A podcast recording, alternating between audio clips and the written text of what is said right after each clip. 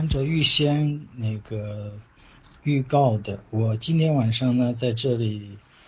呃，跟大家一块儿这个讨论一下有关美国黑人平权的一些历史。呃，那个我将通过几个方面来讨论这个问题，一个是从法律的层面上，就是呃从美国的宪法和美国的。呃，司法判决来看，美国的黑人在美国的历史上，自从独立战争啊，美国独立一直到啊民权运动，一直到这个呃上世纪的六七十年代，那么美国黑人是如何走出啊这个种族啊歧视的这样一个这个走过一个什么样的历程？另外呢，我跟其他人不太一样的，就是我因为前一段时间有一个法学家也通过宪法讲了黑人的问题、奴隶制的问题，但是呢，如果仅仅从法律的这个条文和字面上去看，和看实际实际在实际中历史中，那么这个法律是如何执行的？美国黑人到底遭遇了一些什么？那么到了六十年代民权以后，美国黑人最终得到了些什么？它是不一样的，就是从法律层面上和呃实际的历史事实是不一样的。我将结合法律的呃这个立法判例啊，再结合真实的美国历史和呃不同时代呃黑人的遭遇，呃我们一块儿来看一下。嗯，到底美国黑人他是一个什么状况？因为我们知道，呃，美国是一个呃从英国独立出来的国家，呃，美国独立的时候，它的独立宣言中明确的宣称人人生而平等，啊，那么这个 宣称本身呢，嗯，其实就是否定了奴隶制，呃，因为人人生而平等，除非你不把黑人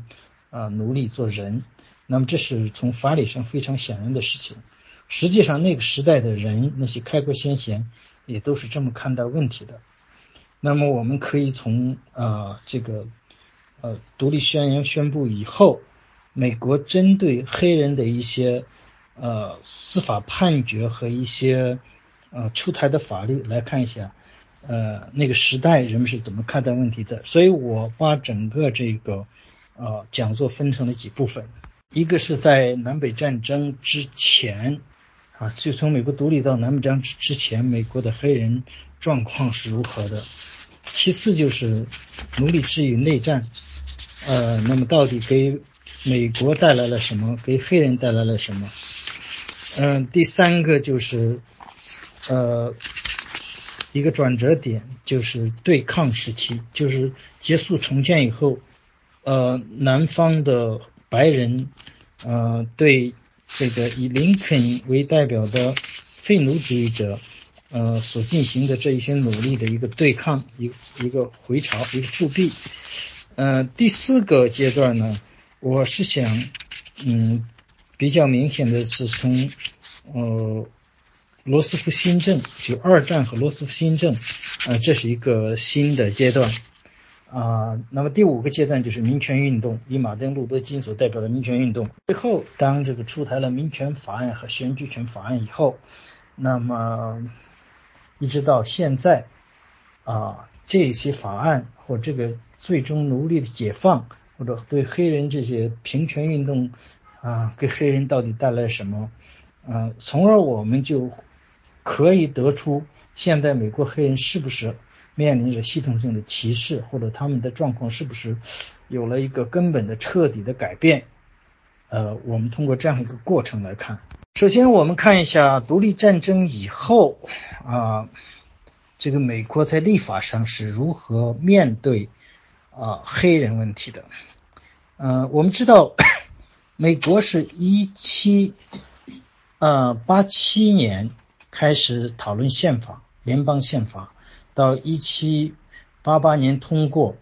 呃，那么修正案是呃更晚一些，呃，所以呢，在联邦宪法之前，各州啊都有一些宪法。我们知道最典型的就是马萨诸塞州的宪法。呃，那么有一个呃亚当斯有一个很著名的一一本书叫《为美国宪法辩护》，是亚当斯跟法国的学者杜鲁格去争论啊宪政体制的。嗯，他用这本书为美国宪法辩护，但是那个时候并没有联邦宪法。所以他他这个呃辩护的实际上是马萨诸塞州的宪法。马萨州的诸塞州宪法一开始一七七八年，呃，这个呃出台以后呢，它的第一版没有通过，就是被公民拒绝了。拒绝的原因是什么呢？就马萨诸塞州第一版的宪法中明确剥夺了自由黑人。印第安及穆拉托人的投票权，所以穆拉托人就是混血，混血人。公民拒绝了这部宪法，因为种族歧视色彩，呃，这个和啊没有取缔奴隶制，所以呢，这部宪法经过修订以后才通过。修订以后的马萨诸塞宪法呢，强调了啊这个人人平等的概念，人生而平等的概念。就取消了直接歧视黑人和印第安人以及穆拉托人的这样一些条款，也也这个呃这个体现了体现了这个取缔奴隶制的这样一个理念。呃，另外一个案例就是一七八一年，有一个白人农夫叫纳萨尼尔·詹尼森。他有一个奴隶叫夸克沃克，离他而去，到附近另一个农场工作。詹尼森呢要求他回来继续给他干活，沃克拒绝了他，然后詹尼森就狠狠地把沃克揍了一顿。那么沃克就控告詹詹尼森袭击自己，并称自己不再是奴隶。呃，有一个律师为他辩护，这个律师叫利瓦伊·林肯，这个人后来是杰弗逊这个政府的司法部长。他问马萨诸塞州的最高法院说：“我们在奴役别人，哪里有权期待战胜奴役我们的大英帝国，重获自由呢？”最高法院首席法官威廉·库辛主审了对詹尼森的刑事起诉。库欣告知陪审团，尽管奴隶制在马萨诸塞州是风俗传统，但现在已不复存在，因为民意更不赞同。啊。民意更赞同天赋人权，更赞同人类与生俱来对自由共同的渴望。这与肤色和外形无关。上帝已将其植根在人们心中。从我们为争取自身权利而光荣抗争开始，这就已经成为我们的主流民意。这是，呃，首席大法官库辛的一段话。同时，在1775年，托马斯·潘恩也大声的质问。啊，美国的这些呃，这个拥有奴隶主的人，呃，拥有奴隶的奴隶主说，一边大声抱怨人们啊，一一边大声抱怨他人，呃，要奴役自己，一边自己蓄养着数十万奴隶，这这本身就是一种矛盾。所以在独立战争以后，啊，很快，呃，美国在北方很多州都废除了奴隶制。一七七四年，罗德岛禁止了奴隶进口。啊，大家知道，罗德岛是由啊美国历史上一个非常伟大的人物叫罗杰·威廉斯啊建立的一个呃美国最早的呃自治这个政呃政教分离的民主的啊自治政府。一七七七年，康涅狄格州允许奴隶主释放奴隶参加大陆军。那么这里边有一个故事，就是说，当独立战争打响以后，英国啊在南方鼓励这些所到之处鼓励这些奴隶逃离奴隶主，然后参加英国的皇家军队，就是呃王军。啊，如果是参加了英国的军队。那么会给予自由，那么大陆军没有办法，大陆军也效仿英国，说你们只要参加了大陆军，你们也可以获得自由。所以当时的大陆军中有五千个左右的黑人，或者是叫原来的奴隶。一七八零年，宾夕法尼亚议会出台逐渐废除奴隶制法案。法案出台后，出生的奴隶子女年满二十八岁可以获得自由。一七八三年，马萨诸塞最高法院废除了奴隶制。同年，新罕布尔州通过司法裁定制止了奴隶制。一七八七年，康涅狄格州和罗德岛州出台了逐步解放奴隶的法案。一七九九年，纽约州出台了逐步解放奴隶的法案。新泽西州直到一八零四年也出台了同样的法案。一七八二年。南方的弗吉尼亚州立法机构授权奴隶主释放奴隶，不需要政府许可。马里兰和特拉华类似。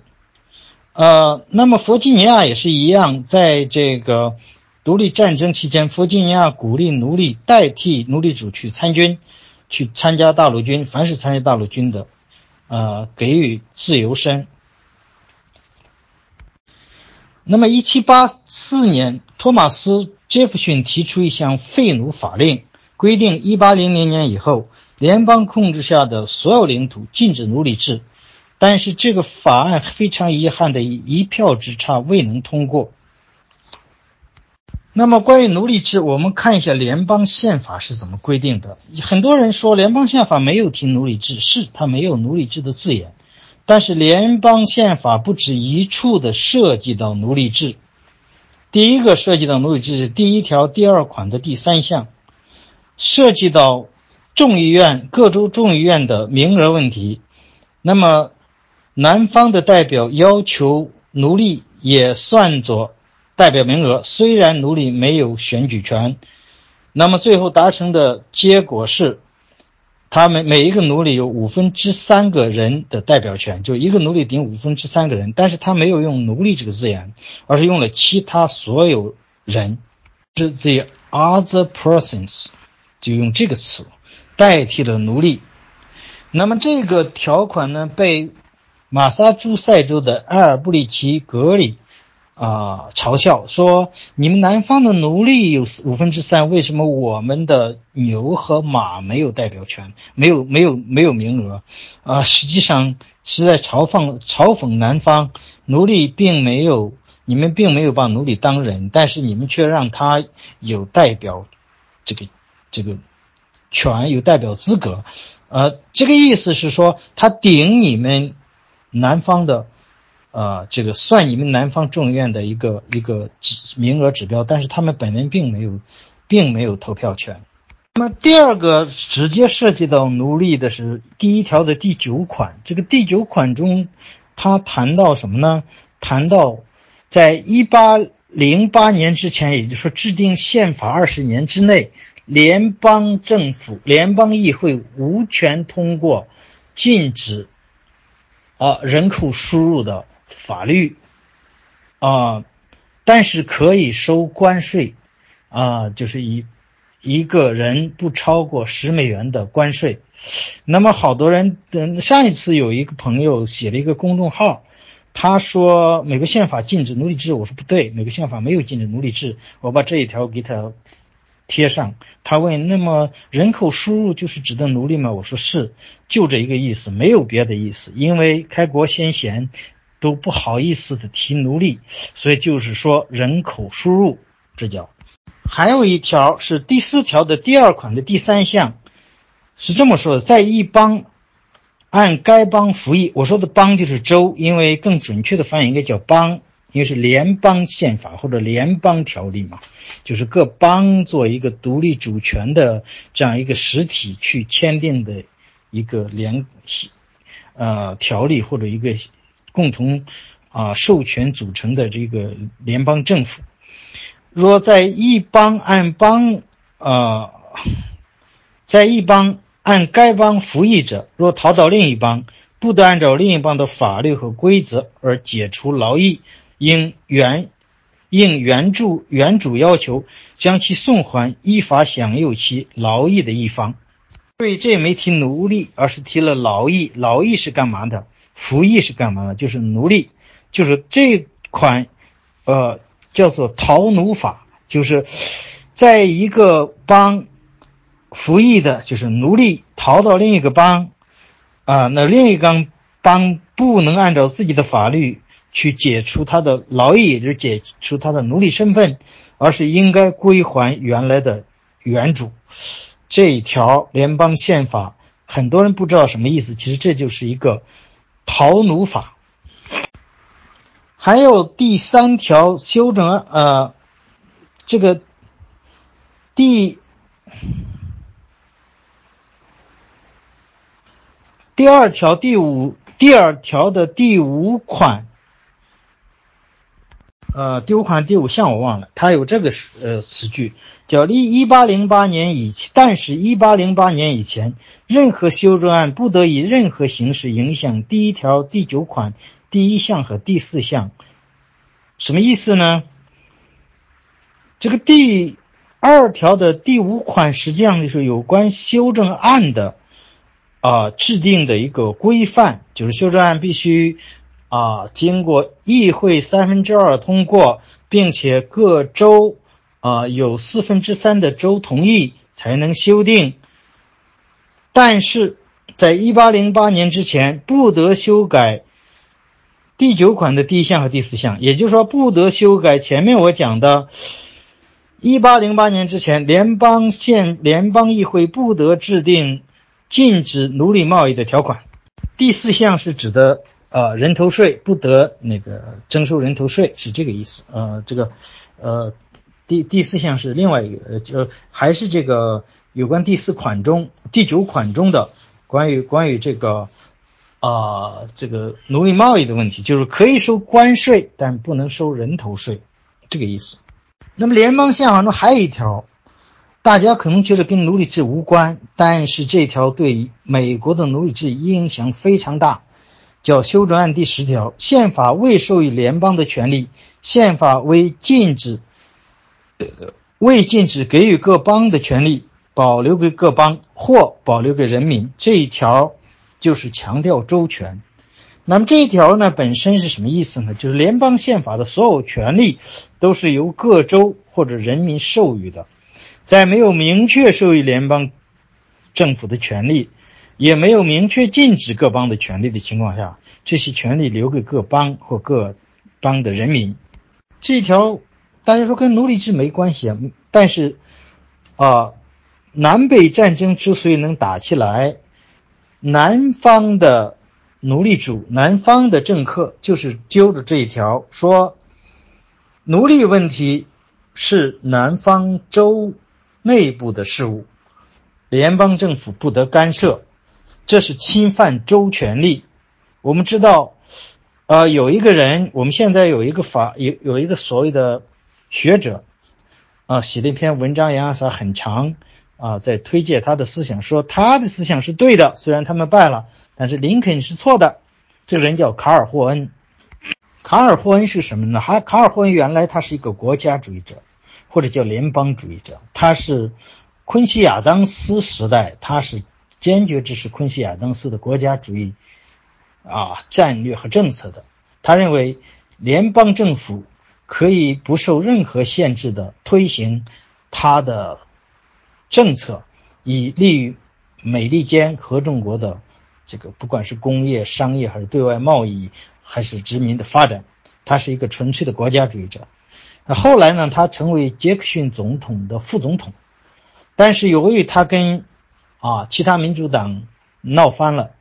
所以被杰克逊总统辞退。然后呢，他为了保住自己在政治上的地位。他就开始倒向南方的，呃，白人至上主义者。他极力为奴隶制辩护，说奴隶制在他那个时代是最仁慈的制度，啊，非洲的黑人的生活远远没有美洲黑人的生活好，这可能是事实，啊，但是这不能说明奴隶制就是就是好的。但是卡尔霍恩会这么论证。然后卡尔霍恩还有一个观点，他反对这个这个。大众式的民主，啊，他支持所谓的混合民主，也就是说，啊，精英治理下的民主。这个我们不去细分析他的他的道理。还有一条，他的理论依据说，自由不是给每个人的，自由只是给有一些配自由，也就是说高等人的，对一些低等人是没有资格享受自由的，比如说奴隶，比如说一些啊这个等等。他认为这是他的观点，他反对北方，啊，他要求制定一个奴隶法典，啊，这个法典应该确认奴隶制的合法性和永久性。他的依据是什么呢？他的依据就是这一条：联邦政府没有明确授权给予给予联邦政府的权利，是一定是州的权利。所以他强调州权制胜，而且他偷换了一个概念，这个里边修正案说保留给联各邦或保留给人民，他就偷换说各邦就代表人民，只有各邦能代表人民，联邦政府不能代表人民。所以呢，他其实是利用了宪法的这样一种字面的一个解释，来对抗非奴主义者，对抗北方的啊这样一个要求终结奴隶制的这样一个思潮，且他多次威胁啊要这个要求在全联邦啊实施奴隶制，或者呃如果侵犯了这个权利，南南方有权起来反抗。啊，就在杰克逊总统，杰克逊总统就曾经曾经回答过他，说你要敢带领南方反抗，我就敢带领南，啊整个联邦来来镇压。这是杰克逊总统当时给他的回应。虽然杰克逊总统本身也是南方人，但他是保卫联邦的坚决心很坚决。但是由于卡尔霍恩这一这一些人，他们这种思潮在南方在南北战争时期非常流行，导致南方的这个抵触情绪非常高。啊，它是南北战争的一个很重要的理论啊思想的来源。我们现在的所谓自由主义学者竟然推崇卡尔霍恩，我觉得非常荒谬。呃，大家注意，在独立战争之后，一直到南北战争，美国的北方大部分的精英是很多精英是反对奴隶制的，但这不等于北方人就。啊，是一个种族平等主义者，不是大多数人还是对黑人有种族歧视的。那么这个我们通过他的立法可以看出来。比如说，虽然很多我前面念了很多很多州都废除了奴隶制，但是在1790年出台的美国首部国籍法规定，美国国籍只能授予白人。一七九二年，国会规定只有白人才能进入各州国民警卫队。一八一零年，国会又禁止黑人在美国境内担任邮递员。这邮递员是一个公务员，是个政府的差事。十九世纪二十年代伊始，美国数州首席检察官撰写法律建书，明确表示自由黑人不能成为美国公民。我们举一个例子。那么，在北方有个贵格会女教徒叫普鲁登斯，呃，克兰德尔，啊，她在康涅狄格州的坎布坎特伯雷建了一所女子寄宿学校。这所女子寄宿学校呢，既招收白人的女子，也招收黑人的女子。啊，就因为他招收黑人女子，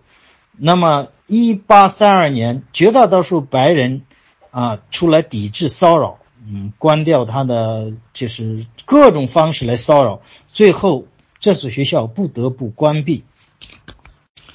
一八二一年，纽约取消了白人选民的财产限制，却保留了黑人选民庞大的财产要求。一八三七年，宾夕法尼亚州制宪会议剥夺了黑人的选举权。呃，后面我们会发到发现，这个关于黑人的选举权又反反复复的在北方被剥夺。所以在十九世纪三十年代，当托克维尔去到访美国的时候，他得出一个结论：北方的种族偏见比南方严重。他预测自由黑人最终的结局，要么是灭绝，要么是遭到驱逐。啊，刚才这这句可能呃没有没有发出去，就是说，呃。呃，一八四八年，伊利诺伊州禁止黑人移居，啊，印第安纳、艾奥瓦、俄勒冈都都都是出台了同样的政策。一八五九年，阿肯色州通过法令，威胁自由黑人若不在一年内离开该州，将重新为奴。注意，这个阿肯色它不是北州，它是南方的。一八六一年，佐治亚州采取一项假定，所有与奴隶有关的法律同样适用于自由黑人。一八六零年，只有五个州黑人可以不受限制的投票。马萨诸塞州是唯一一个禁止学校种族隔离且允许黑人担任陪审员的州。那么，对待黑人的问题上，美国其实北方，呃，有有很多人要废除奴隶制，但是如何解决奴隶奴隶的出路问题，有不同的观点。比如，美国殖民协会，啊，一八一七年成立的美国殖民协会，有詹姆斯·麦迪逊、亨利·克莱、丹尼尔·韦伯斯特和约翰·马歇尔这些著名的政治家都是支持者。他们的方案是。逐渐把自由黑人送回非洲，那么他们也这么做了。就是我们知道，利比里亚这个国家实际上就是由美国殖民协会将一些自由黑人移居到那里，在那建立了共和国。那么我们也看到最近很多文章，比如说，啊，昨天有一个本群的一个朋友还发了一个视频，说有一个改革派的人。发了视频，这个视频大概意思说，黑人是建立不起民主来的，呃，因为他他对比利比利亚，啊，是一些美国黑人去，然后这个国家建成了共和国，后来怎么怎么地，啊，海地是黑人，那么多米尼加呢就不是，所以多米尼亚成功，呃，我说这种比较都是非常可笑的，因为。建立一个共和国，建立一个秩序良好的社会是需要很多条件的。我们知道，啊，弗朗西斯·福山有个很重要的观点，就是一个治理良好的国家，它必须具备三个基本条件：一个是民主，一个是法治，一个是治理能力。当然，这是福山的一个人的观点。那么，我们知道，呃，约翰·罗尔斯在他的这个政治哲学中也提到，一个秩序良好的社会必须具备一些基本的。啊，这个这个条件，我我曾经在讲座都讲过，呃，并不是简单的去对比两个肤色啊，这是个黑人，这是个白人，黑人没搞好，白人搞好，就说肤色决定了这个黑人是无法建立共和国的。那如果这样的话是非常荒谬的。比如说，我们同样是黄种人，我们大陆用了一百年，现在没建成共和国，但是台湾它的民主制度很健全，我觉得台湾的民主制度在现在世界上是是领先的。那，如果你仅仅看大陆，黄种人是不适合自由民主的，对吧？但是你要看台湾、看日本、看韩国，那就是另外一回事儿。所以这种简单的用肤色去啊这个呃去呃进行对比，然后得出一个结论，这完全是没有正常的科学思维，就非常简单化的一种一种逻辑。当然，这是我说的一个题外话。当然，美国的这样一种美国殖民协会的这个策略是不成功的。不成功的原因很复杂，啊，因为如果把一部分人移到另一个地方去重新建国，这会涉及到很多问题。呃，不光啊美国人没成功，英国当年也这么做过，也没有成功。啊，为什么呢？这个事情非常复杂。啊，这个不是说呃因为他是黑人所以不行，这个这是这是错误的。但是在一八三三年，美国成立了一个叫反奴隶制协会。这个组织呢，它是反对殖民，提倡种族平等。但是这些人是少数，经常在北方受到围攻，甚至谋杀。也就是说，我们 看一下，美国在独立到南北战争之间，北方基本上政治家对反对奴隶制是能达成共识的。但是对种族平等是达不成共识的，所以很早就解放了奴隶，就不是奴隶制，但很晚才给奴隶投票权、公职权，啊，陪审员的权利等等，就很晚都没有把他们当公民看待，认为他不可能跟白人是平等的公民。那么南北战争也是一样，虽然南北战争是解放奴隶的战争。废奴主义者啊，这个占很大的比例。但是废奴主义者有两种人，一种是，呃，像美国殖民呃美国这个反奴隶制协会这样一些啊提倡种族平等的少数人，但大部分的人其实为什么废奴？其实因为他是非常这个强烈的种族主义者。那有的人说很奇怪，为什么是这样？我告诉你为什么。因为美国建国以后，它是由各州各邦组成的。那么一开始又有历史渊源，北方和南方最大的区别就是南方是奴隶主，离不开奴隶。那么北方早早的就解放了奴隶。那么在制定宪法的时候，还是制定联邦条例的时候，这都是一个很重要的问题。南方的唯一，南方一个非常重要的条件就是你要谈奴隶制，我就不跟你合作，根本建不成联邦。所以。北方跟南方就有一个妥协，那么到后来西部带大开发以后，大量的土地要建立新州的时候，就出现了矛盾：到底允许不允许这些新州建立奴呃奴隶制的这个州？如果允许这些新开发的西部是奴隶制，那么白人就不得不跟黑人一起工作，就是南方的奴隶主他会带奴隶去开发。那么这些种族主义者，他认为我肯定不愿意跟黑人一块生活、一块工作，我宁愿把他送回非洲解放他。所以这些所谓的废奴主义者，其实骨子里是根深蒂固的种族主义者。你知道这一点，你就知道为什么南北战争打完，奴隶黑人并没有真正得到自由，呃，为什么种族歧视那么严重？不是所有的废奴主义者都是种族平等主义者，不是这样的。首先把这个概念搞清楚。其实，在北，不管在北方、南方，黑人都有一些反抗，嗯，但这些反抗呢，被残酷的镇压下去。比如说，一八零零年夏天，奴隶铁匠加布里埃尔·普罗塞计划在里士满领导一场奴隶暴动，计划夭折，二十六六名奴隶被绞死，黑人被绞死。此后。弗吉尼亚规定，奴隶必须在自由后的一年内离开该州，因为他们认为自由奴隶会领着自由黑人会领着奴隶反抗。1822年，南卡罗来纳，呃州的查尔斯顿挫败一场奴隶暴动，35名黑人被绞死。呃，1831年夏，奴隶传教士纳特特纳领导了美国史上死伤最惨重的奴隶起义。弗吉尼亚的安南普敦县。呃，这些奴隶起义杀死了五十五名白人，然后大量黑人被不分青红皂白的就地处决。那么，在北方也经常发生针对黑人的暴乱或者说屠杀。一八六三年七月十三日，一起暴乱，暴徒主要是下层爱尔兰白人，他们认为黑人自由黑人抢夺了他们的工作机会。呃，那么，呃。有一个联邦草案，呃，是涉及到这个问题的。那么它的目标呢，是针对宪兵司令部办公室、啊反奴隶制的纽约论坛报办公楼和黑人孤儿院收容所。呃，这个林肯不得不调动底特格蒂斯堡战场撤下来的军人来镇压这个暴乱，导致百人丧命。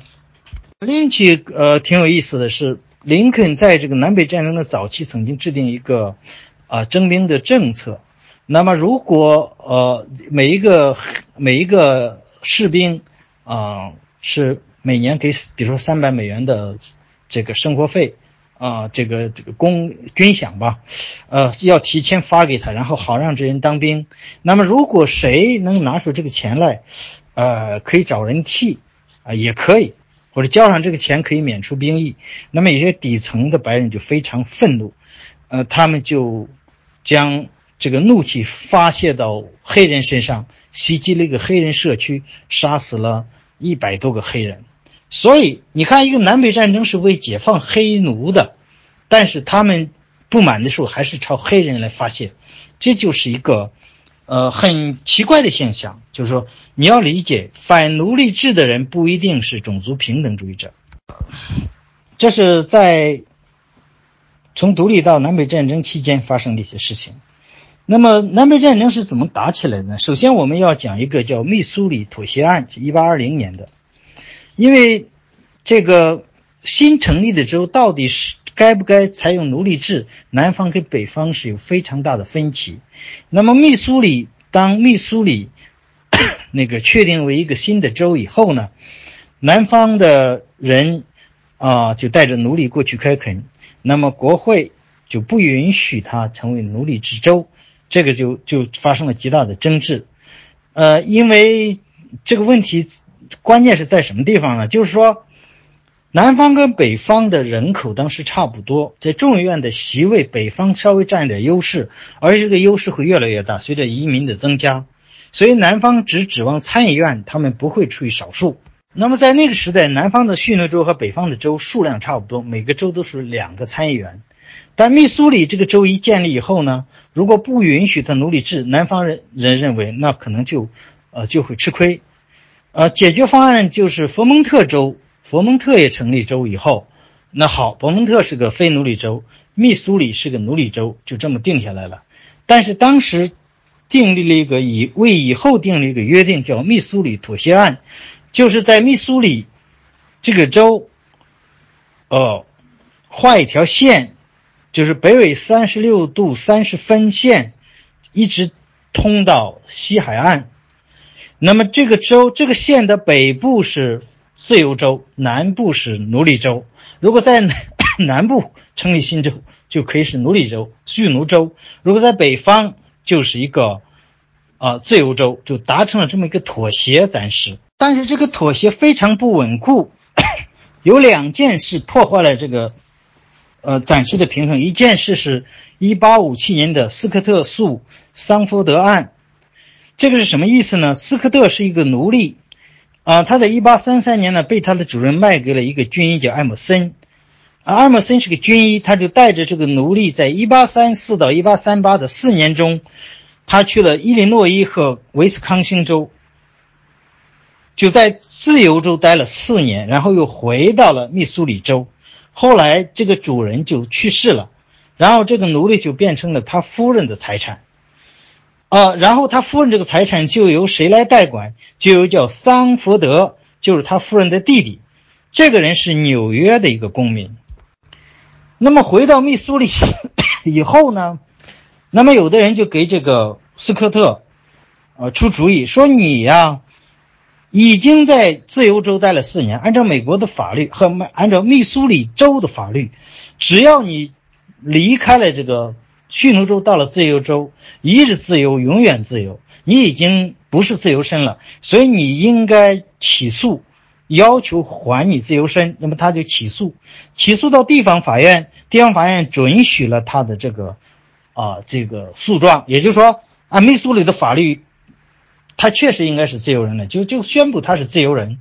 那么大家会说，密苏里为什么还这么开明？因为密苏密苏里是后来成立的州。它不是南方州，它不是佐治亚，不是南卡罗来纳，它是新成立的州，所以它是晚成立的奴隶奴隶州、蓄奴州，它没有那么保守。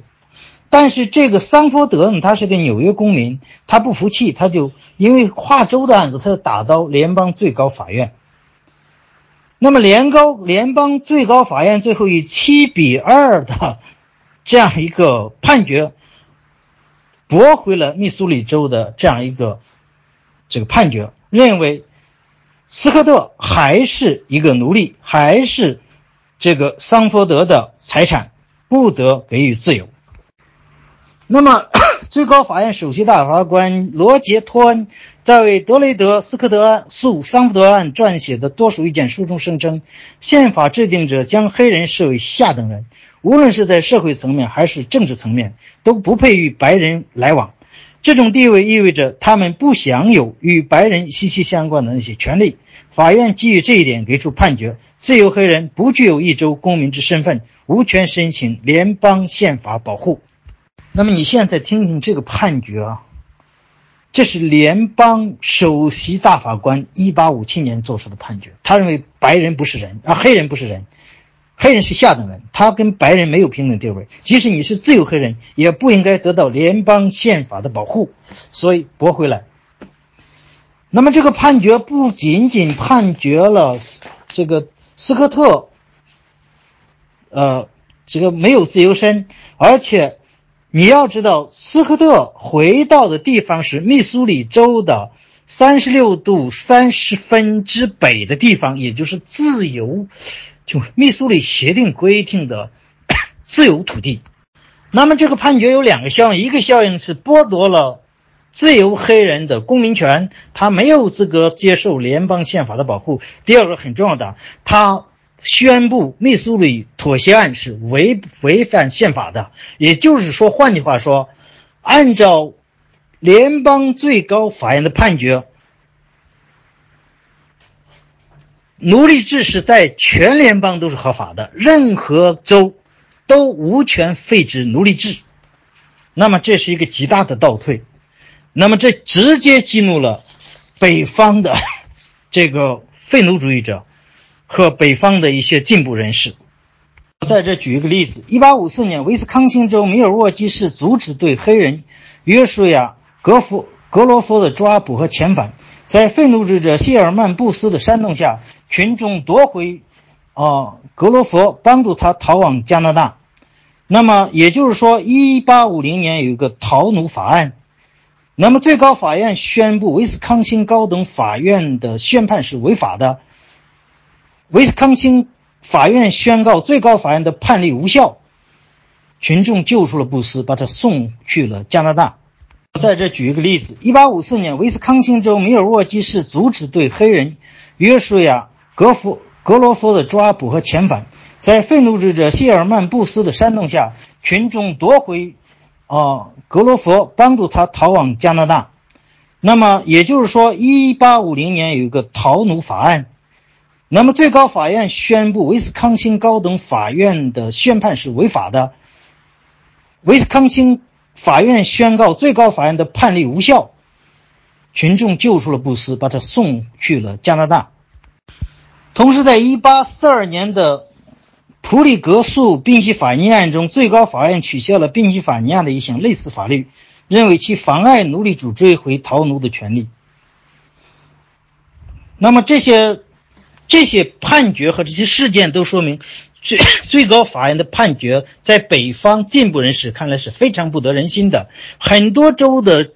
这个法案是跟他。重复冲突的是是不执行不想执行最高法院的这个逃奴法，而且最高法院这个逃奴法非常令北方讨厌的是，当一个自逃从南方逃出来的黑人被从被联邦警察从一个自由白人的家里抓走遣返回南方的时候，那么在南北方的进步的自由白人看来，这简直是不可忍受的，所以他们想办法让这些。逃奴通过地下通道 去往加拿大。现在加拿大很多的黑人都是当时北方在南北战争之前的逃奴，被北方的同情者送过去的。这是一个激怒 北方废奴主义的一个判决。还有一个事件也彻底激怒了北方，也就是说，当时组建呃。拉布拉加斯州啊，这个发音我可能不太准，嗯，叫内布拉斯接州的时候，它的首府堪萨斯这个地方，这个地方是一个新开发的。原来呢，北方人在这里建立了这个议会，当时是出台了废奴主义的法案，但是后来南方人迁来以后呢，控制了这个议会，这个他们制定了一个。奴隶制的法案就是可以蓄奴的法案。那么这个法案报到一八五四年报到国会以后，民主党国会允许了奴隶进入堪萨斯领土。这样呢，直接激怒了 北方的民主党人。大量的北方的民主党人脱离了民主党，他跟辉格党，注意，原来林肯是辉格党的一个党员，他是后来加入的共和党。那么。大量北方进步的民主党、辉格党，还有自由之徒党。自由之徒党是这样一个党，很有意思。它其实是一个本土主义的党。说自由土之徒党的人本来是，他是反对移民的，像爱尔兰的天主教移民、西班牙的移民，他们移来以后，跟白人抢占工作，那么这些盎格鲁撒克斯人非常反感，他们就组成了一个自由土地党，呃，他们就秘密集会。当有人问你们机会讨论什么呀？他说不可言说，所以也叫不可言说党。这个党 本本来是个种族主义的党，但是他也看不惯奴隶制，最后加入了共和党。也就是说，由北方民主党、辉格党 和自由土地党共同组建了共和党。他们推举从伊利诺伊州来的乡村律师林肯作为他们的总统候选人，那么竞选成功。但是这些 废奴主义者，呃，他虽然是反对奴隶制，但他并不是直接宣布黑人跟白人是平等的。比如说，林肯在早期说过一句话：“共和党要消灭这些土地上的奴隶制。”是为了让他们成为自由白人的家园，也就是说，我们解放了这个黑人，解放了奴隶，我们是要把他们送走的，把这片土地留给白人。但是没过几年，随着这个南北战争的爆发，林肯的话语模式就变了。他又说到，后来又说，若只是单纯镇压叛乱，放任奴隶制再次腐蚀我们国家的心脏，再次造下滔天的杀戮，那。对我们所遭受的损失和伤亡来说，就像彻头彻尾的嘲弄。也就是说，开始这个南北战争打的时候，他并不是为了解放奴隶，他只是，也并不是废止奴隶制，他只是由于南方，呃，非要逼迫北方制定奴隶法典，呃，逼迫北方，啊，这个保证逃奴的追追回权，而且林肯也下了命令。当选总统以后，要求北方严格执行逃奴法。呃，林肯使用了很多办法想留住南方联盟，但是最终十一个联联盟、十一个邦还是脱离了联邦。那么，并且首先向北方的军队开枪，也就是说向联邦军队开枪，在萨姆斯堡，一八六一年四月，呃，南方的军队首先向萨姆斯堡开枪。导致了南北战争的爆发。由于战争打响以后，一八一八六一年夏天，国会授权征用那些正在为南方联邦服务的奴隶，也就是说，呃，打仗的过程中要想办法把这些奴隶俘虏过来，为我们北方所用。一八六二年初，国会又废除了哥伦比亚特区的奴隶制，国会无视德雷德斯科特案的判决。终止了联邦管辖区的奴隶制，并停止将逃奴归还奴隶主，批准奴隶以参加联邦军队换取自由。那么，随着战争的进行，战争越来越残酷，牺牲的人越来越多。这个时候，如果再说我们就是为了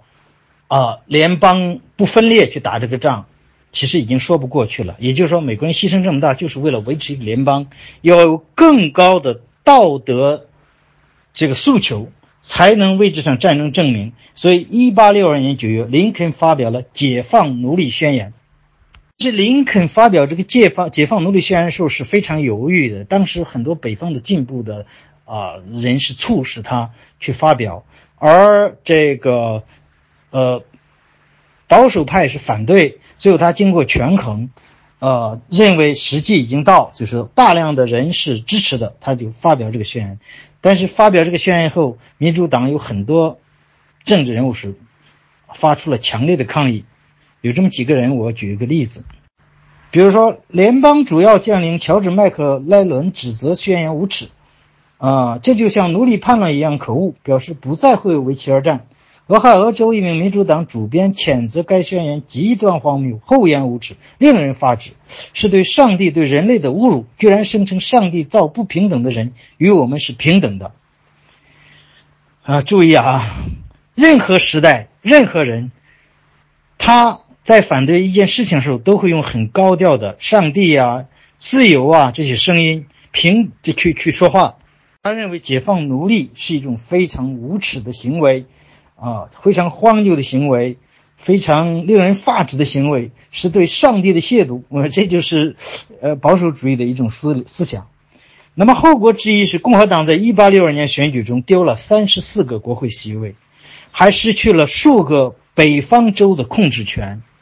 也就是说，解放奴隶宣言使得民使得共和党，啊，这个失去了大量的选票和失去了大量的这个控制。但是他得到的什么呢？得到了二十万黑人加入了联邦军队，直接为联邦军队的胜利奠定了强大的人员基础。呃，我不知道大家看没看那个斯皮尔伯格拍的那个林肯那个片子，呃，我推荐大家再去看一遍林肯那个片子。斯斯皮尔伯格拍的非常好，因为他抓住了非常关键的东西，就是电影一开始就是黑人军团跟南方人的一个殊死搏斗。而且我发现，这搏斗的过程中，其实大量是黑人跟黑人在搏斗。那么下一个镜头，林肯接近一老一少两个士兵。这个老士兵回回答说：“上次战役，他们俘虏我们所有的人，全都给我们杀死了。这次我们也没留个没给他留活口。那么看来这种仇恨是有多么深。那么那个年轻的军官，那个军人呢，就直给林肯质问林肯：我们能得到什么？我。”我们替你们打这个仗，我们能得到什么？而且他有一句话，我印象非常深刻。他说：“也许一百年以后，我们也会有选举权。”这个话你听起来很荒谬，怎么会一百年？确实用了一百年，黑人才真正拿到选举权。因为林肯接见他是在一八六五年之前，而民权法案就是在一八六四年通过的，啊，也就是说。整整一百年，黑人才真正拿到了选举权。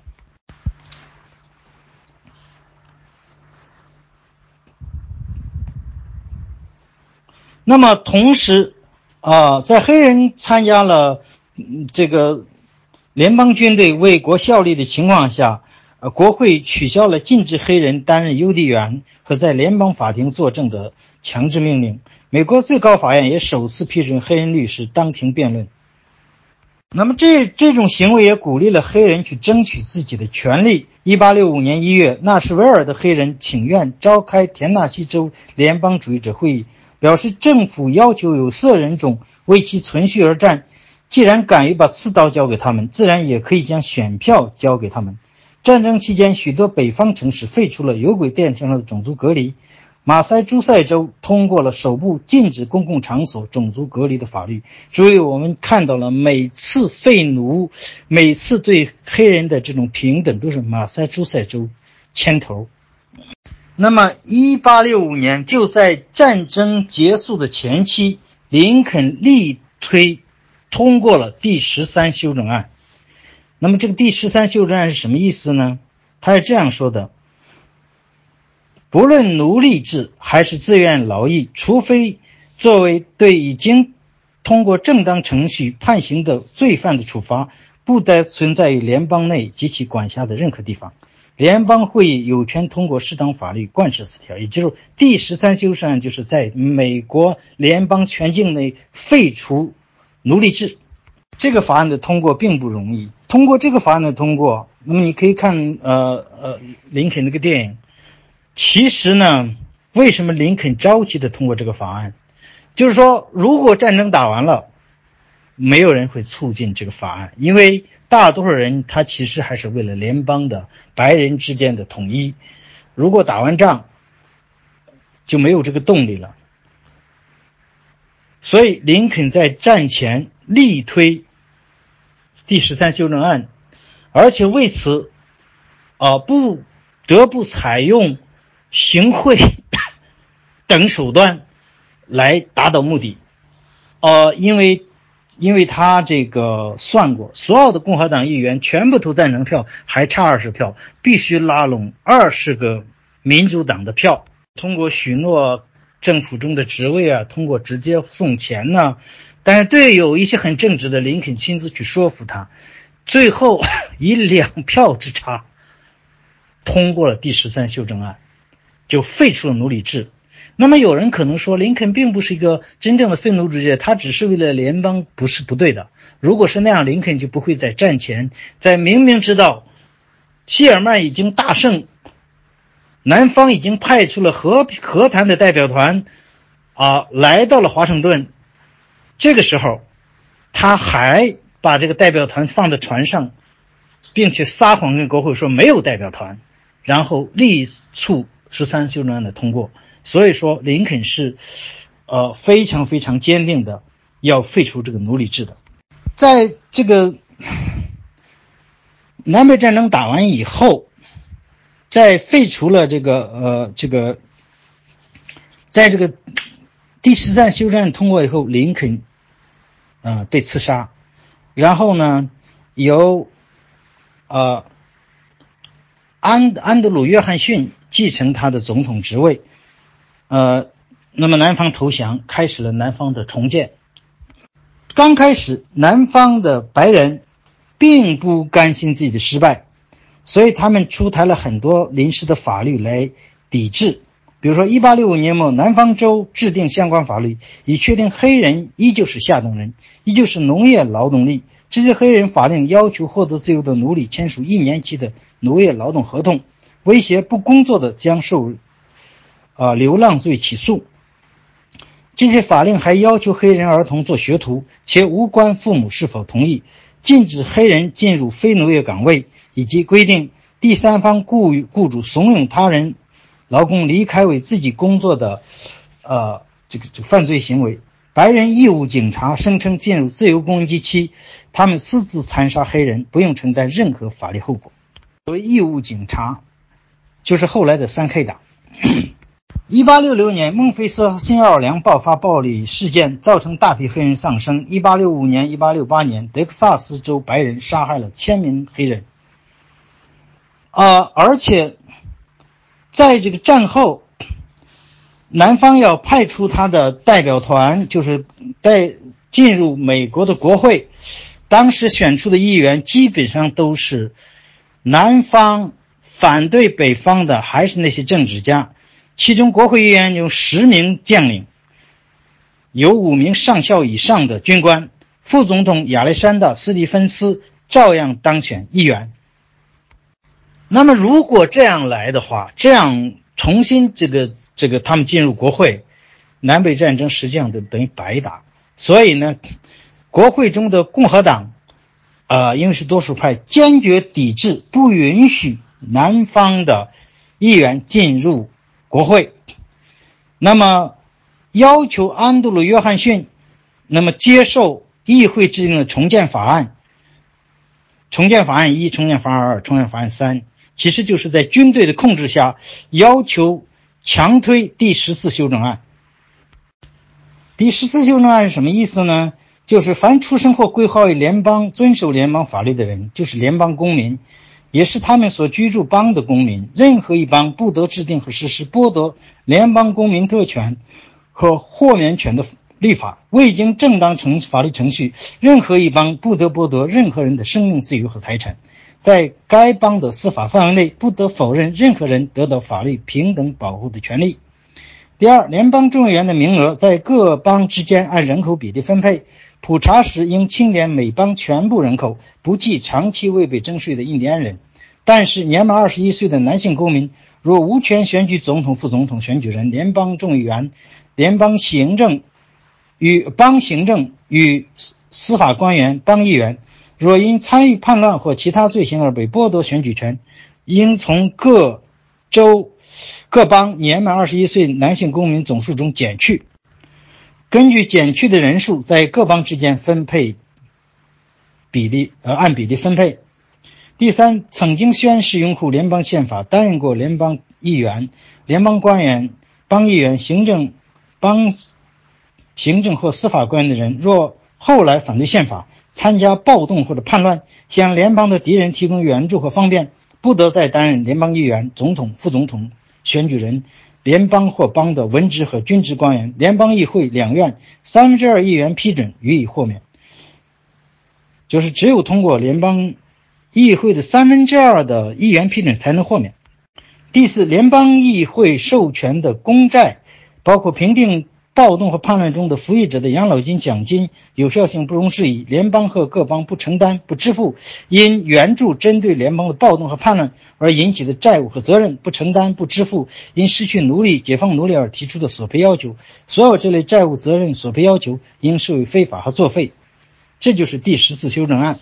第十次修正案简称《平等保护法案》，主要是针对黑人的，对黑人的平等保护的一个法案。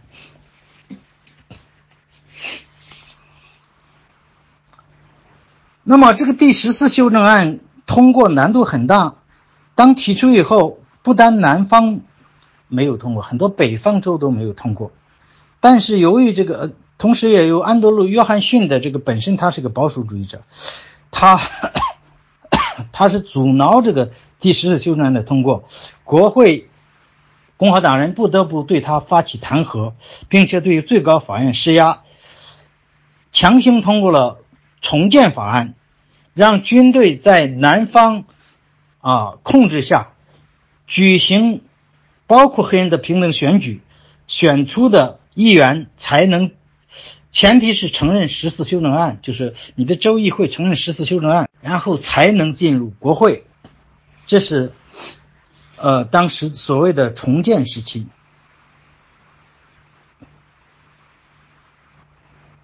这个十四修正案。通过以后，反而引起了北方的反弹。一八六零到一八六七年，大概有十几个北方和西部州取消了黑人的选举权，但是绝大多数南方州在一八六七到一八六八年召开了制宪会议，通过了十四修正案。一八六八年通过了十五修正案。十五修正案什么意思呢？就是联邦公民的选举权，联邦或任何一邦不得因种族、肤色或过去曾服役而予以否认和剥夺。就是第十五修正案，就是给予黑人投票权，就这么简单。但是激进的民主党，呃，激进的共和党议员，呃，萨迪厄斯·史蒂文森和查尔斯·萨姆纳这些人提出了对南方反叛奴隶主的土地的没收和向奴隶重新分配土地的这方案。当然，在那个时代，议会没有通过，没有成功。那么，当赋予黑人的选举权以后，即使在军队还没撤离的时候，南方的白人就发起了一种，啊，这个对抗。一七一八七三年复活节，路易斯安那州特兰特县发生一起大规模的屠杀事件。在一场选举争夺中，争议中，黑人共和党和白人民主党声称自己是获利获胜方。黑人占领地方法院数周，随后数百名白人持枪。呃，屠杀黑人，一百多名黑人丧生，其中许多都是在投降后遭处决。联邦政府宣称对此事件有管辖权，被起诉的只有九人，最终三人被定罪。但1876年3月，最高法院根据法律上的技术细节推翻了上述定罪。控告被告的起诉书中并没有明确说明被告涉嫌干预投票权的行为。是由种族歧视驱使的，这是最高法院的。尽管起诉书中确认确实发生了大屠杀，另外起诉书中指控的是被告违反了正当法律程序，破坏对权利的平等保证原则。但根据宪法第十四修正案，要构成犯罪必须有政府行为参与，这是最高法院的解释。而法官并没有在本案中发现任何政府行为。尽管确实有政府官员参与了这场屠杀。一八七五年秋，在密西西比州举行的一场辩论赛，承诺尽可能和平选举，但若逼不得已，也会动用武力。啊，这样的宣称的白人民主党开始聚众闹事，杀害了数十名黑人。格兰特及其同僚决定放弃支援密西西比州的共和党人。格兰特是当时的总统，以改善共和党在俄亥俄州的选举前景。因为俄亥俄州的，呃，将于1875年秋进行的州长选举，很可能左右1876年的总统竞选。也就是说，密西西比州白人民主党暴力镇压了黑人，那么阻止了投票，控制了该州。但是共和党拿下了俄亥俄州的州长及拉斯福德海斯，这是下一届总共和党的总统。那么正因为。海斯当选了总统。海斯当选总统，这个我讲过。海斯当选总统是一个非常啊这个复杂的事情，就是民主党跟黑人控制民主党和白人控制的共和党分别提交了两份啊投票结果。那么黑人提交的有利于啊共和党的海斯，白人提交的有利于民主党的迪尔顿。那么最后最高。呃，最后这个议会决定由众议院、参议院和最高法院各派出五个人，分别是由啊这个相同数量的民主党和共和党，再加最高法院一个无党派的第三方组成的投票，最后把票投给了海斯。那么达成的协议是，共和党海斯当选总统，而南方结束重建，军队撤出，政府交给白人来控制。也就是说，民族黑人民主党人，南方的黑人利用生命的代价去捍卫共和党的。这个这个这个海斯，而海斯却出卖了这些黑人，啊，这就是重建结束，进入了所谓南方的对抗时期。呃，因为我要不停的去看这些资料，所以呢，我讲述的比较慢，这个可能这个我这个要讲的时间会长一些，呃，这个大家忍受一下。海斯当选后承诺会让南方自行重建，从此撤回军队，结束重建。之前为帮助海斯当选总统，许多南方黑人付出了性性代价，但是共和党却抛弃了南方黑人。那么这里边呢，我们谈三个著名的判决，最高法院这三个判决是对这个黑人非常不公平的。一八八三年最高法院的三项判决，第一个，一名白人被起诉，因为他抓走了县。治安官拘留了一名黑人，并私刑绞死。最高法院的法官反对起诉书遵照的法定条款，因为该条款并没有将要约束的干预行为确定限定在种族歧视动机下。他们选择释放了动用私刑的暴徒。第二项判决，最高法院一致支持州法律规定，不同种族间的婚前性行为将受到比同族间婚前性行为更为严厉的处罚。他认为，只要在不同种族间婚前性行为中，男黑人和白人受罚力度差不多，就是隔离但平等的对待。第三项判决，最高法院判定1875年的民权法案中的公共设施条款无效，因为该宪法这个呃第十次修正案中的限制仅适用于州行为，国会无权禁止。私有设施中的种族歧视，但是这个是一种，这种解释是非常牵强附会的。最高法院在同一时期不仅仅出台了很多侵犯黑人的判决，而且对排华法案、其他侵犯少数族裔的行为都给予了支持。在这个时期，最高法院几乎没有捍卫黑人和少数族裔的权利。呃，虽然结束了重建。这个大部分的南方又沦入了白人的控制下，但是到了十九世纪九十年代，南方还有一个州叫北卡罗来纳，不受民主党控制。一八九八年，北卡的白人要纠正这一不正常现象，也就括号中的不正常。他们打着白人至上主义的旗号，制造了一场激烈的政治运动。白人报纸头条新闻都是耸人听闻的黑人男子强奸白人女性的宣传。一名民主党领袖指示追随者：如果选举日有黑人想投票，杀了他，就地击毙。通过各种暴力手段，民主党以压倒优势赢得了大选。几天后，维尔明顿市的数百名白人烧毁了黑人报社主编亚历山大·曼利的办公室办公楼。为什么烧他的办公楼呢？曼利之所以惹怒南方白人，是因为他曾暗示许多被指控黑人强奸白人的女性的，呃案例其实是双方自愿。他们威胁白人共和党员离开本市，攻击黑人社区，杀害了十多名黑人，将一千四百名黑人从市里驱逐出去。北方各报不但不谴责对黑人的暴行，反而指责黑人挑起事端。一名黑人主编曾有先见之明的评论：“这场战争让南北双方的白人走得更近，黑人就越难保住立足之地。”一九零零年前后，白人至上主义者在南方。啊，盛行！他们视宪法第十五修正案为十九世纪最大的犯罪，利用欺诈、暴力手段阻止黑人投票，帮民主党掌控政权。在路易斯安那州，黑人选民登记率从一八九六年登记出，呃，登记法出台前的百分之九十五点六下降到一九零四年的百分之一点一。亚拉巴马州从一九零零年的十八万下降到三千人。密西西比州从1888年黑人选民的投票率的百分之二十九下降到189年的百分之二，19 1895年的零。1873年，密西西比州议会中有百六十四名黑人代表，1895年一个也没有一个也没剩。南卡罗来纳众议员在众议院在重建期间，黑人还占有多数席位，到1896年仅剩一人。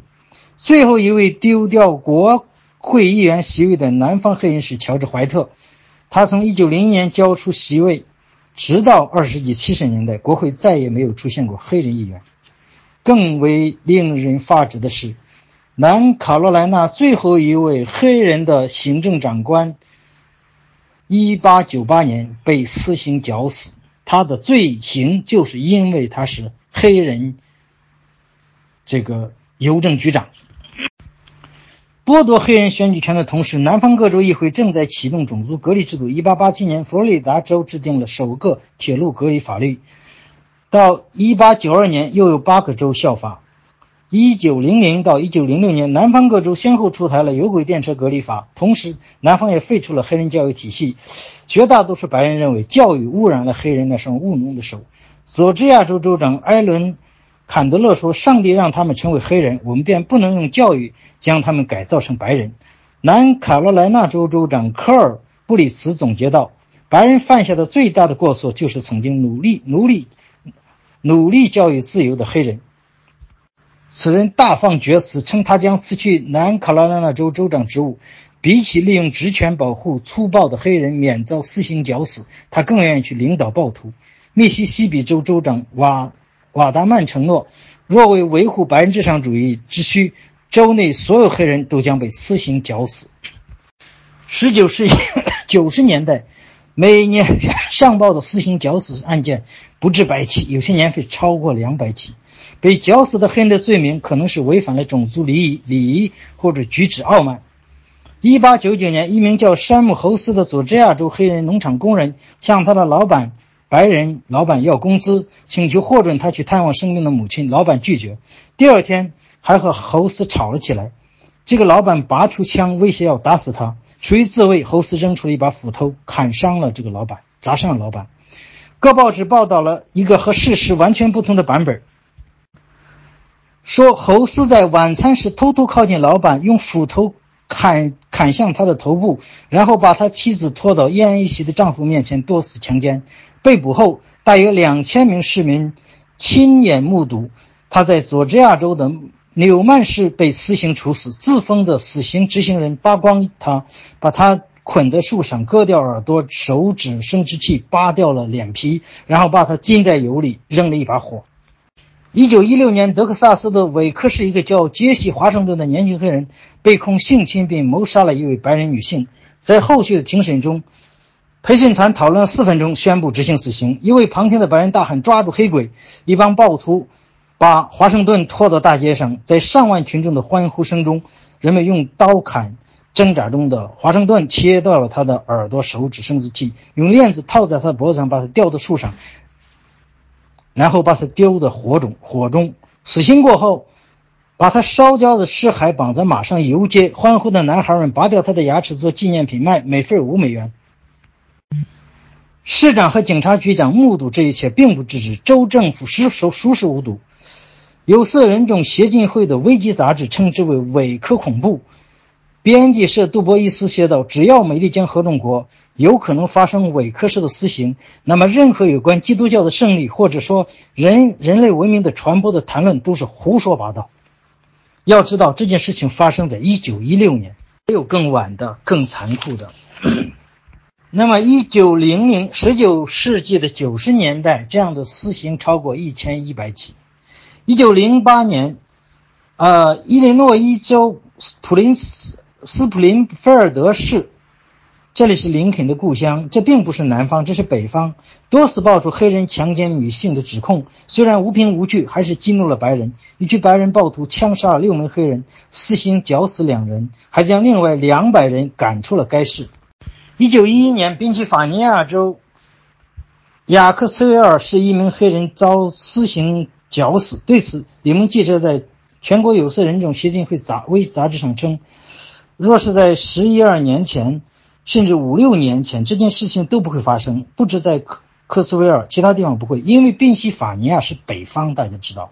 宾夕法尼亚是很早就废除了奴隶制的一个一个州。宾夕法尼亚是贵格会教徒的聚居地，而贵和贵教徒是在英国废奴主义的这个废奴主义的主要领导者，而且美国的废奴主义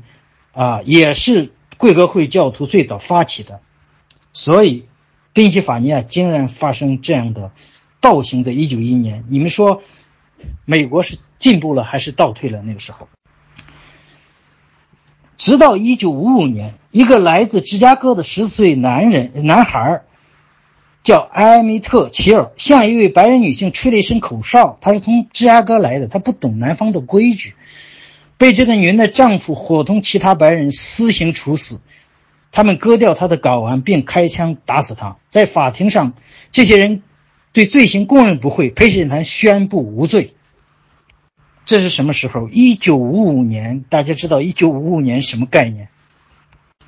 那么，如果一个白人杀死一个有色人种会怎么样呢？在一八八七年，密西西比州一位黑人女性被控 被控告去控告一位嗯白人男性用斧斧柄打他，法制官驳回了此案，说没有惩罚打黑人女性的白人男性的法律规定。在这二十年之后，在德克萨斯州，一位白人女性指被指控杀害了一位一名墨西哥人。法官罗伊·比恩查遍法律典籍后报告称，他没有发现有法律反对杀害墨西哥人。案件驳回。所有这一切的发生与北方白人的默许是分不开的。另一个原因是共和党对。保护白人的这样一个历史承诺的撤销，呃，最高法院的判决，这都难辞其咎。呃，一九零七年，哈佛大学校长，哈佛大学校长在公开演讲说：“如果这里的黑人和南方一样多，那么我们就该想一想，实施学校隔离，或是对他们更好的做法。”一九一七年，最高法院废除了住宅区内种族隔离的法律，但是无法实施，实施不了。一九二四年夏天，底特律大批愤怒的白人暴徒以暴力手段阻止五名黑人在白人社区购买住宅。一万名三害党的党员聚集在一起，烧毁、焚烧十字架。注意，三害党威胁的一个很重要的一个方式叫焚烧十字架。大家我不知道是什么意思，我没有去研究过。要求政府颁布居住隔离法令。当奥奥西恩。斯维特医生遭遇袭击时，他与家人朋友一通自卫，导致一名白人被屋内射出子弹击毙。最终，屋内十一名黑人全部被控谋杀。呃，那么最典型的一个判决还是一八九六年的普莱斯诉福克森案。呃，这个案件呢，实际上是普莱斯 那个他是诉讼这个。伊利诺伊啊，路易斯安那州的一个法令，就是铁路上的种族隔离制度。最高法院以八比一驳回了对路易斯安那州法令违宪的质疑，提出了公共设施实行隔离但平等，并不违反法律的平等保护要求，认为社会平等不属于第十次修正案的管辖范围。因为在一八七五年民权法案中明确说，要求公共运输公司为所有种族提供完全且平等的服务，但联高联邦最高法院的解释是，禁止这个法令是禁止驱逐黑人，禁止提供低等膳食，但不禁止隔离。那么各地级法院也照照着这个来解释第十次修正案，允许公立学校实施种族隔离。一八九八年威斯康星密西西比案原告。质疑密西西比州1890年宪法对选举资格的限制违宪。威廉斯称，要求选民有良好品质和判断力是有种族歧视目的的，是是否符合资格全凭登记员的好恶，违反宪法第十四修正案。法官驳回了他的质疑，拒绝立案调查，呃，立法动机，并判定密西西比州已经充分约束了该法令实施者的自由裁量权。同样，一八一九零三年，贾尔斯诉哈里斯案，原告指控亚亚拉巴马州在执行良好品格和判断力条款时存在种族歧视，希望法令，呃，法院这个发发布禁令，呃，帮助他完成登记。奥利弗·霍姆斯大法官在撰写的多数意见书中裁定，即便指控得以证实，原告也无权要求法院帮助。能帮助原告的只有国家政府的政治分支部门，也就是说，最高法院无能为力。但是在十四修正案有一条，如果你剥夺一个公民的投票权，你应该相应减少这个州的啊这个议员和选举人团人的这个名额。但是十四修正案这条并没有得到执行，也就是说，他并没有对啊南方实施惩罚。我这个地方我没有详细讲，就在，呃，对抗时期，南方出台了很多种族隔离的法律，比较，啊，这个基姆克劳法。那么这个法律其实呢，在选举问题上，啊，其实呢是是有严重的种族歧视，其实基本上就不让白人投票，但是从法律字面是看不出来的，呃。后面我们会讲到什么祖父法之类的，比如说，他们首先规定识字率，就是你识字率达不到，呃，你是不能投票的，呃，那你想黑人根本就没有受教育的权利，他根本就没有没有，而且是判定这个是不是呃这个对宪法有理解能力的是白人的登记官，一般的黑人他都会拒之门外，但是按照祖父法，在一八七六年。之前有选举权的人，他的子孙即即使没有文化，也可以有选举权。那么大量的白人，其实白人文盲，他的祖父是有选举权的。另外还有人头税，当时交的不多，比如说四美元或者两美元，但是这个钱对没有 工作、没有土地的白黑人来说，其实是一一一笔巨款，但是对于白人就无所谓。所以这些法律表面上是平等的。实际上是针对黑人制定的，所以 这个吉姆克劳法这种法律一直持续到二十世纪六十年代，在南方。哦，如果你仅仅研究法律条文，你觉得没有歧视呀？我法律没有歧视你啊，我是一视同仁的呀。其实他制定这个法律就针对性非常强，就是针对黑人的。即使这个，呃，最高法院做出有有利黑人的判决，他也得不到执行。我举几个例子：一九零六年，黑人爱德华·埃德·约翰逊被指控强奸了一名女性，两名黑人律师介入，替约翰逊向联邦法院申请了人身保护令，以陪审团选择存在种族歧视、暴徒控制审判为由，质疑约翰逊定罪的合法性。地方法院法官拒绝出具人身保护令，但暂缓了约翰逊的行刑。为他们留出了向最高法院上诉的时间，在原定处刑日的前两天，最高法院批准了他们的上诉申请，并电报通知了查特努加市治安官约瑟夫·西普。隔隔天夜里，一群暴徒在西普的默许下闯入监狱，私刑绞死了约翰逊，还在他的残躯上留下一句话：“致哈伦大法官，快来领你的黑鬼吧！”当地官员将此事怪罪在最高法院。并拒绝起诉动用私刑者，司法部也拒绝起诉。几日后，西普以压倒多数再次当选治安官。尽管最高法院还是判了西普藐视法庭罪，但因该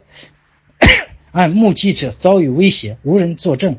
致使对暴徒的指控未能成立。西普回家，受到上万民众英雄般的欢迎。这就是当时南方的情形。据全国有色人种协进会称，到一九一零年，法院在种族问题上的判决已达到最坏程度。美国一千万黑人不曾得到最高法院哪怕一次的判决支持。即使黑人对法律，呃，这样使得黑人对法治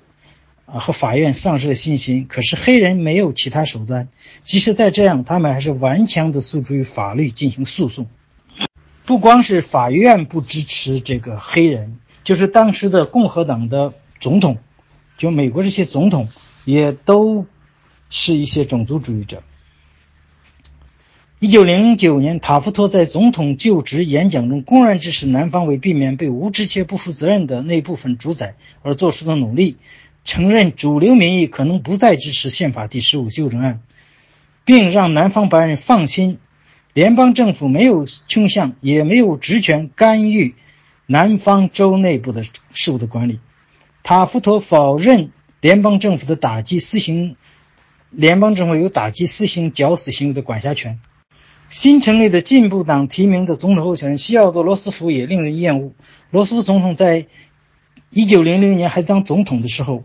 在亚特兰大白人屠杀黑人事件后保持沉默，将私刑绞死的主要责任归咎于黑人强奸犯，坚称必须维护种族种族的纯粹性。一九一二年的竞选活动中，南方的进步党人公开推崇白人至上主义者。罗斯福支持南方在种族问题上的地方自治，反对进步党的代表大会上出现南方黑人代表。1912年的民主党总统候选人乌罗德·威尔逊承诺还黑人以公道，称这公道不是勉强勉勉强强给的，而是带着慷慨和诚恳，但拒绝给出更具体的种族政策方针。一名黑人主编将1912年黑人选民面临的三个总统候选人称为“天下乌鸦一般黑”。威尔逊当选后，声称黑人地位无法改善，拒绝谴责死刑，还称南方任命黑人官员是严重的社会错误。内阁中，南方州成员立即在他们各自部门内实行种族隔离，此举彻底违背了行政机构内沿袭了五十年的无种无种族隔离的传统。威尔逊是自安德鲁·约翰逊后首个地道的南方总统。1913年，民主党同时掌控了国会两院，南方州国会代表主宰了国会委员会。南方州国会代表利用刚刚掌控的联邦政府，提出了一系列禁令，包括禁止种族之间的通婚、禁止黑人担任军官、禁止宪法第十五修正案。实际上，将南方的种族主义政策试图推向全国，但是。最终很多法案没有成功，因为有色人种协会花费了大量的精力去抵制这些法案。啊，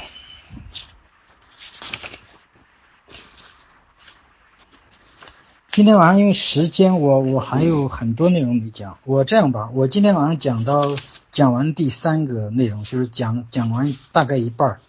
呃，我明天晚上再讲。下面部分我们分上下两集吧，要不然讲不完。那么即那么在这这个时候，在这个时代呢，最高法院也做出了一些有利于黑人的判决。一九一四年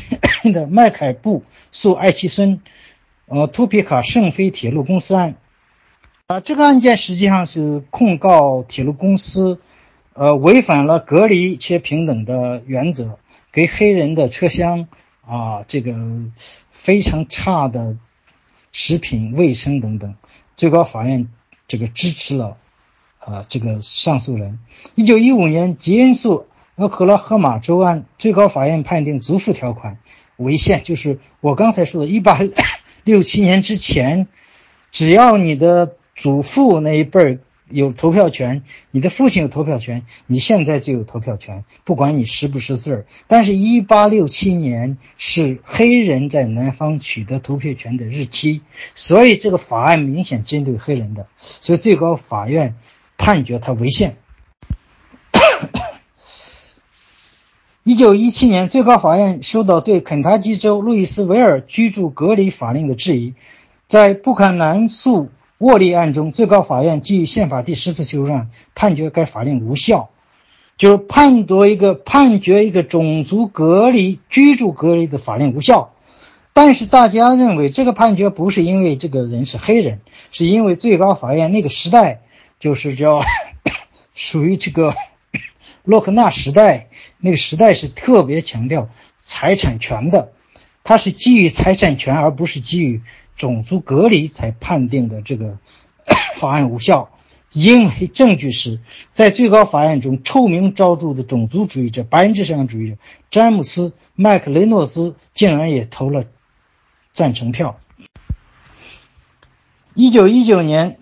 阿肯色州菲利普斯县的黑人佃农尝试组建工会，雇佣白人律师起诉地主，让他们做苦役。当地白人开枪闯进工人黑人工会。聚会的教堂，啊，这个开枪，呃，这个这个击开枪，黑人开枪还击，杀死了一名白人，骚乱紧随而至，联邦军队开赴此地，表面上是为了平息骚乱，实际上是支持当地白人烧杀抢掠，在乡村四处追查黑人，杀害了数十人。在这场种族骚乱中遭到起诉并定罪的黑人有七十九人，白人仅有一人，十二人被判死刑。每一场审讯仅仅持续一两个小时，全部白人组成的陪审团仅考虑几分钟就定罪。被判死刑者中，六人向最高法院上诉，最高法院裁决这些审判 遭暴徒操纵，违背了正当的法律程序。一九三一年，九名黑人男孩被控强奸了两名白人女孩，事发地点在亚拉巴马州北部的一辆货车车厢上。那些男孩都是十几岁的孩子，家境贫寒，大字不识，只是路过此地而已。他们在暴徒主导的环境下受审，八人被判死刑。最高法院两次驳回了死刑判决书。第一次判决的理由是，他们的律师是在审判当天早上才指定的。第二次判决理由是，选择的陪审团存在种族歧视。有色人种协进会要求代表这些被告上诉，遭到亚拉巴马州国会议员拒绝。他们解释说：“我不在乎他们清白还是有罪，他们被发现与两名白人女性同乘一节车厢，这就够了。就是说我不管你有没有罪，只要你被发现是跟两名白人在一个车厢内，这就可以了，就可以判你死刑。这就是当时的一九三一年的法律。这个呢，被最高法院驳回两次，驳回。”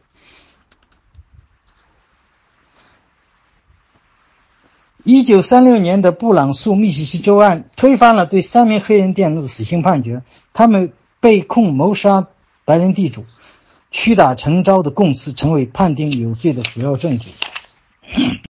这些案子的共同特点都是屈打成招，律师指定时间紧迫，审判时间只有几个小时，陪审团选择全部排除黑人，死刑片判决的审议只有几分钟。那么这个什么问意思呢？就是男方将死刑绞私刑绞死黑人，替换为快速审判，其结果无一例外都是有罪，死刑快速处决，就是使得私刑合法化，招致了最高法院的干预。最高法院不得不干预，这是对最高法院的一种挑衅，对联邦法律的挑衅。呃，还有三个案子实际上是同一回事，一。九三二年的鲍威尔诉亚利巴马州，呃，亚拉巴马州，呃，州案；一九三五年诺里斯诉亚拉巴马州州案；一九二七年尼克松诉赫恩等案。最高法院裁定德克萨斯州禁止黑人参与初选的法令无效，就是亚拉巴马州、德克萨斯州这些州，他们都禁止黑人参与初选。那么，一九三二年尼克松诉康登案，法官以五比四否定德克萨斯州的法令。此法令授权政党执行委员会自行规定入党资格，呃，共和党立即取消了黑人的资格。法院作出判决后，民主党年度会议投票同意排除黑人。也就是说，当前面的案子判决在初选的时候不能禁止黑人投票以后，他们开始把这个。这个权利交给了这个选举的政党委员会，要求政党规定入党资格。他因为政党不是政府，但是最高法院也判决排除黑人的入党资格也是违法的。但是即使做出判决，民主党年度会议照样排除了黑人。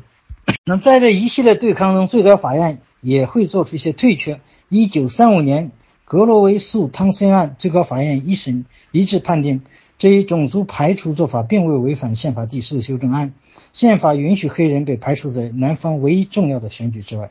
一九二六年，克里根诉巴克利案，最高法院一致判定，禁止将房地产授予黑人的合法协议并不违反宪法。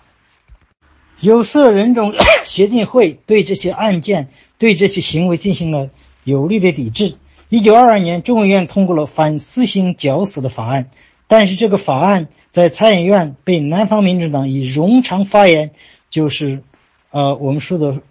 呃，这个这个这个，这个这个干扰冗长发言，呃，用这个 filibuster 用这个方式阻碍了众议院通过这一法案。此后，共和党人没有再提及，而有色人种协会成功的抵制了。这个 一个众议院的人选的最高法院的提名，也就是使得众议参议院驳回了1930年约翰帕克进入最高法院，这是一个种族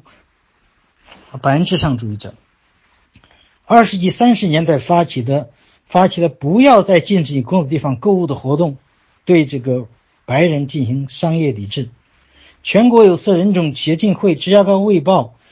呃，那么他们在一战的时候，呃，发出了非常呃这个强烈的声音，就是一战是为发展世界安全、发展民主而战。那么，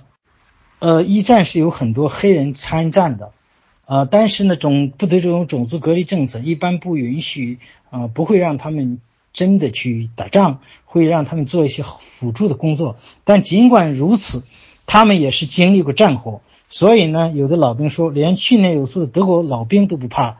的人，无法无天的三 K 党又怎能把他们吓倒？一九一七到一九一九年，协进会成员，也就是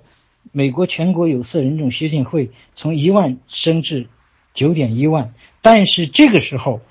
你要注意，三开党的成员也是非常多。三开党，二十世纪二十年代，底特律有三点五万人，芝加哥五万人。据说，在三开党最高峰，全国有五百万三 K 党的成员。那么一战以后，黑人士兵回来，他们要投票，但是遭到了非常残酷的对待。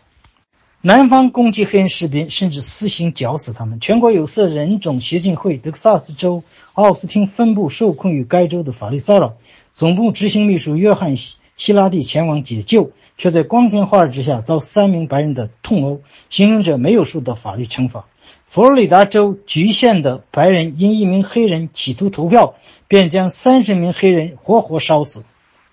哈丁、克利兹、胡佛这几届共和党政府都没有取消联邦政府内的种族隔离和歧视，没有任命黑人担任联邦职务。全国有色人种协进会告诉支持者，共和党总统和民主党总统没两样，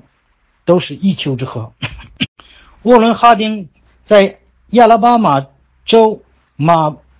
呃伯明翰市一个种族隔离公园发表演讲，强调种族划分。的根本、永恒和不可避免的差异，号召市民要坚决反对每一个要求社会平等的建议。卡尔文·克利兹完全避开种族话题，哈丁·克利兹及赫伯特·胡佛都不支持一个志在禁止私刑的联邦法案，都不去禁止这个私刑。这是到二战之前 黑人的状况。那么三开党。我只简单说两句，三个党一直是在南，在这个重建以后啊，在这个南方白人中兴起的抵制重建的，就反抗白人北方白人的这个共和党政府的，呃，对黑人的这样一种 啊这个解放的，他们主要的开始就是针对黑人进行暴力犯罪，但是三合党并不仅仅针对黑人。在一战和大萧条时期，他们也针对其他的移民，比如爱尔兰人。爱尔兰因为爱尔兰它大部分是天主教徒，这些三个党啊，它是典型的盎格鲁撒克逊啊，所谓的新教徒的传新教徒，所以他认为，不管是种族上还是宗教上，那都是外人。他们对爱尔兰人进行攻击，啊，也是这些移民抢他的饭碗。呃，第二个，他们对西班牙人，啊，也进行攻击，那更不用说他们对华人在加利福尼亚进行了残酷的这个攻击和屠杀，啊，这个这都是三开党人干的，啊，当然他们也会针对犹太人，啊，也对犹太人进行这样的攻击屠杀。也是反犹主义，所以三开党在美国有非常强大的势力，而且这个三开党很多暴力事件都是三开党啊这个发起的，包括一些暗杀行为。你看看几个被暗杀的总统都是为什么暗杀被暗杀的？但是很奇怪，三开党从来没有任何的总统或者议会宣布三开党是恐怖组织是非法组织，至今三开党还可以进行游行示威。我不知道哈，如果谁有知道说有一个立法呃，对塞克党，我有一个立法，不管是联邦的国会还是各州的法律，呃，认为塞克党是非法的恐怖组织的，可以告诉我，我没有查到。哦，塞克党仍然使用合法组织，好多暴力事件都是塞克党发起的，但是现在，这个塞克党的好多提法，跟现在川粉的提法是完全一样的，所以极端川粉。其实极端三个三开党有完非常大的重合，但这一点呢，很多国内的异人史、民主人士，一个是不了解，他也不想了解，也不懂，所以呢，因为我准备的这个资料比较多，我这种讲课呢，跟平常讲理念性的不一样，我不能出现事实性的差错，因为我大量的讲座，大量的很多人。攻击我，很多人，呃，辱骂我，但是呢，直到目前为止，没有人指出我讲座中的错误，不管是事实部分，还是理论部分，还是逻辑部分，我倒是希望他们指出我讲座中的错误来，然后我 好改正，但是没有人指出来。呃，尽管如此，我对于这些历史事实的讲述，我必须是非常准确，时间。当然，我在讲的时候有可能会想错，比如说我即兴讲的时候，我会把一八零八年说成一八二零年或者一八二二二二年，我会记错，啊，这种可能性有，呃，但是我如果是充分准备的话，我会尽量的去准备准确的，不管是人，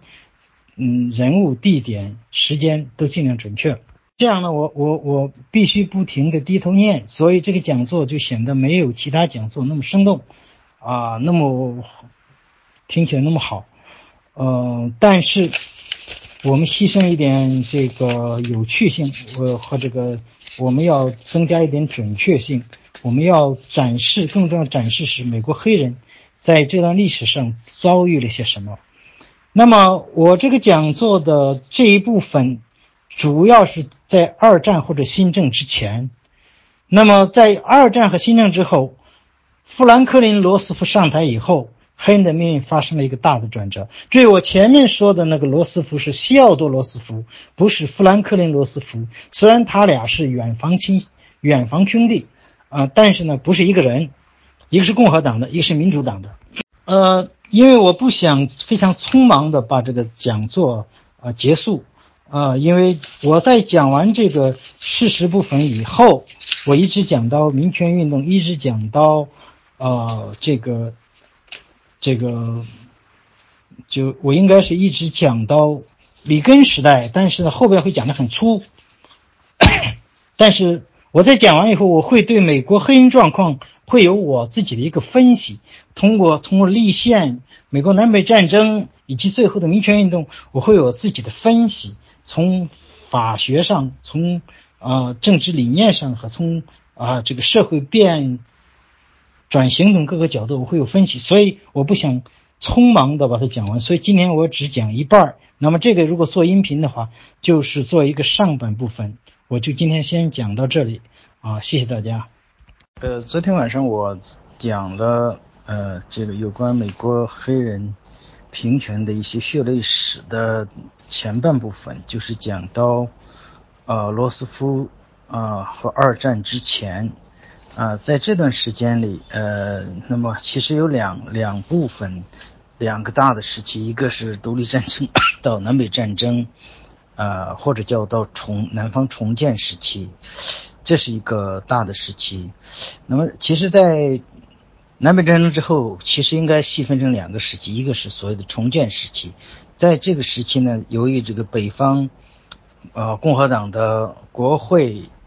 呃，参众两院的绝对多数的统治，呃，逼迫安德鲁·约翰逊总统以及后任的像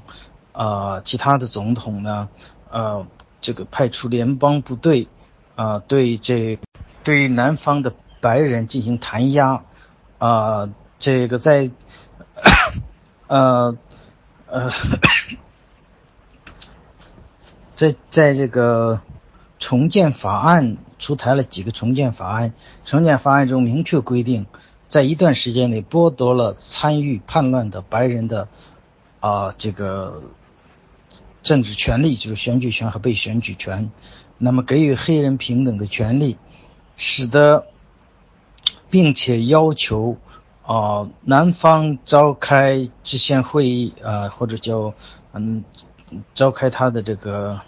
啊会来通过第十次修正案，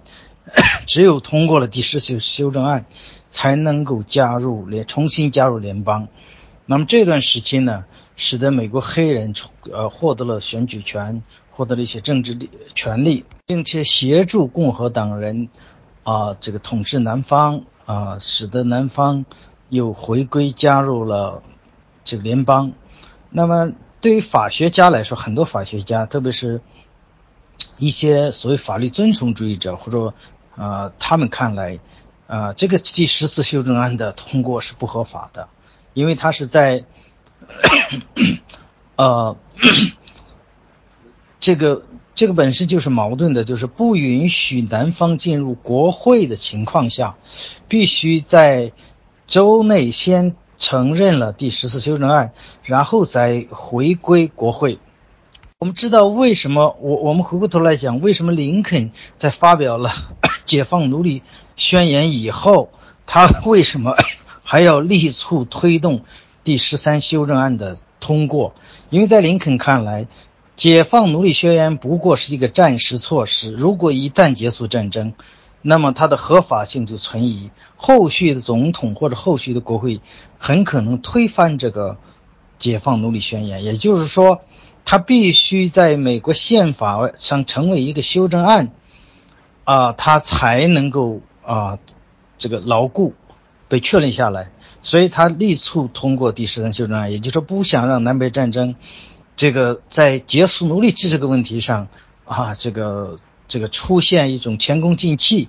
呃，这也是反驳了很多人认为林肯并不是真正的想结束奴隶制的说法。其实他力促十三修正通过，呃，付出了极大的代价啊，包括。呃，解放黑黑奴宣言也是付出了正常的代价，啊，特别第十三修正案的通过，采取了很多其实在现在看来不太正当的手段，包括贿赂呀，啊，这个拉拢啊，这个，呃，这个这个话题呢，它它涉及到一个一个一个一个我们平常讲的，如果你的目的是是是这个。很高尚的，是不是手段可以有一些瑕疵？这个问题是需要讨论的。任我我我其实特别反对那种只要建立这个观点就绝对正确，就绝对真理是适用于所有地方的这样一种思维是不对的。因为在重大的历史时期，呃，一些重大的事件它的发生，你必须具体分析，在这里边找出每一种价值它的平衡。政治哲学讲罗尔斯的这个政治哲学，他讲基本权利之间，它是一个互相限制的关系，他不可能说我为了实现一个权利，我有可能会伤害到另一个权利，这两个权利它可能是对等的，或者这两种自由可能是价值是一样的，那怎么办？那有时候你就要平衡或者限制或者约束，那么这就是在林肯通过第十三修正案的时候，他采用了很多政治上不光彩的手段，是不是？对林肯或者对十三修正案就会，啊，我们就给予呃较低的评价呢？不是，啊，所以什么叫历史的去看问题？这个是一个后话。那么在林肯通过了这个第十三修正案后，实际上就是在全境内，在全联邦范围内，包括还没有投降的南方，彻底的结束了奴隶制。这是从宪法上确立的一个原则。那么，在推十次修正案的时候，十次修正案是对黑人的平等权利对待。我前面讲过，从独立到南北战争，虽然很多人是愤怒主义者，但他不是平等主义者。注意这个区别。所以，十次修正案通过难度更大。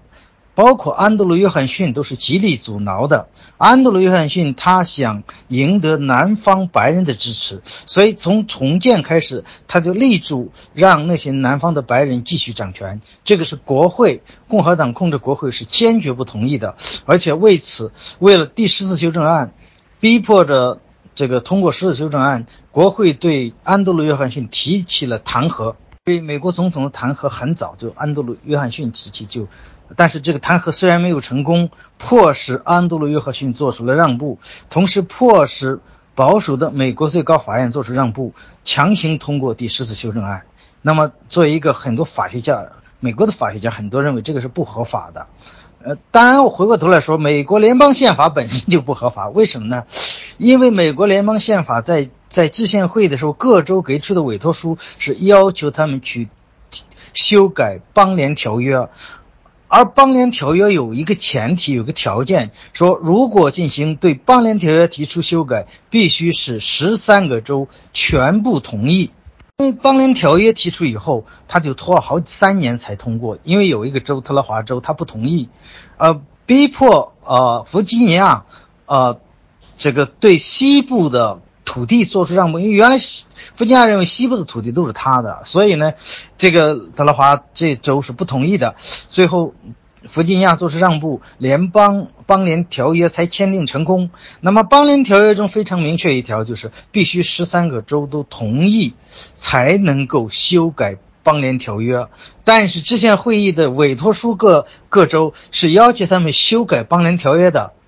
那如果严格按照法律遵从主义的这个观点或者保守主义的观点看的话，联邦制宪会议是无不可能有任何成果的，因为罗德岛就没派人去，所以联邦宪法的起草不是十三个州，是十二个州参与的，啊，而且中间很多去了五十五个人，最后签字的只有三十三个人，好多人退出了，好多人即使这。他呃，其实最后留在那里，一开始同意的人好多都没有签字。比如说，呃，这个约翰，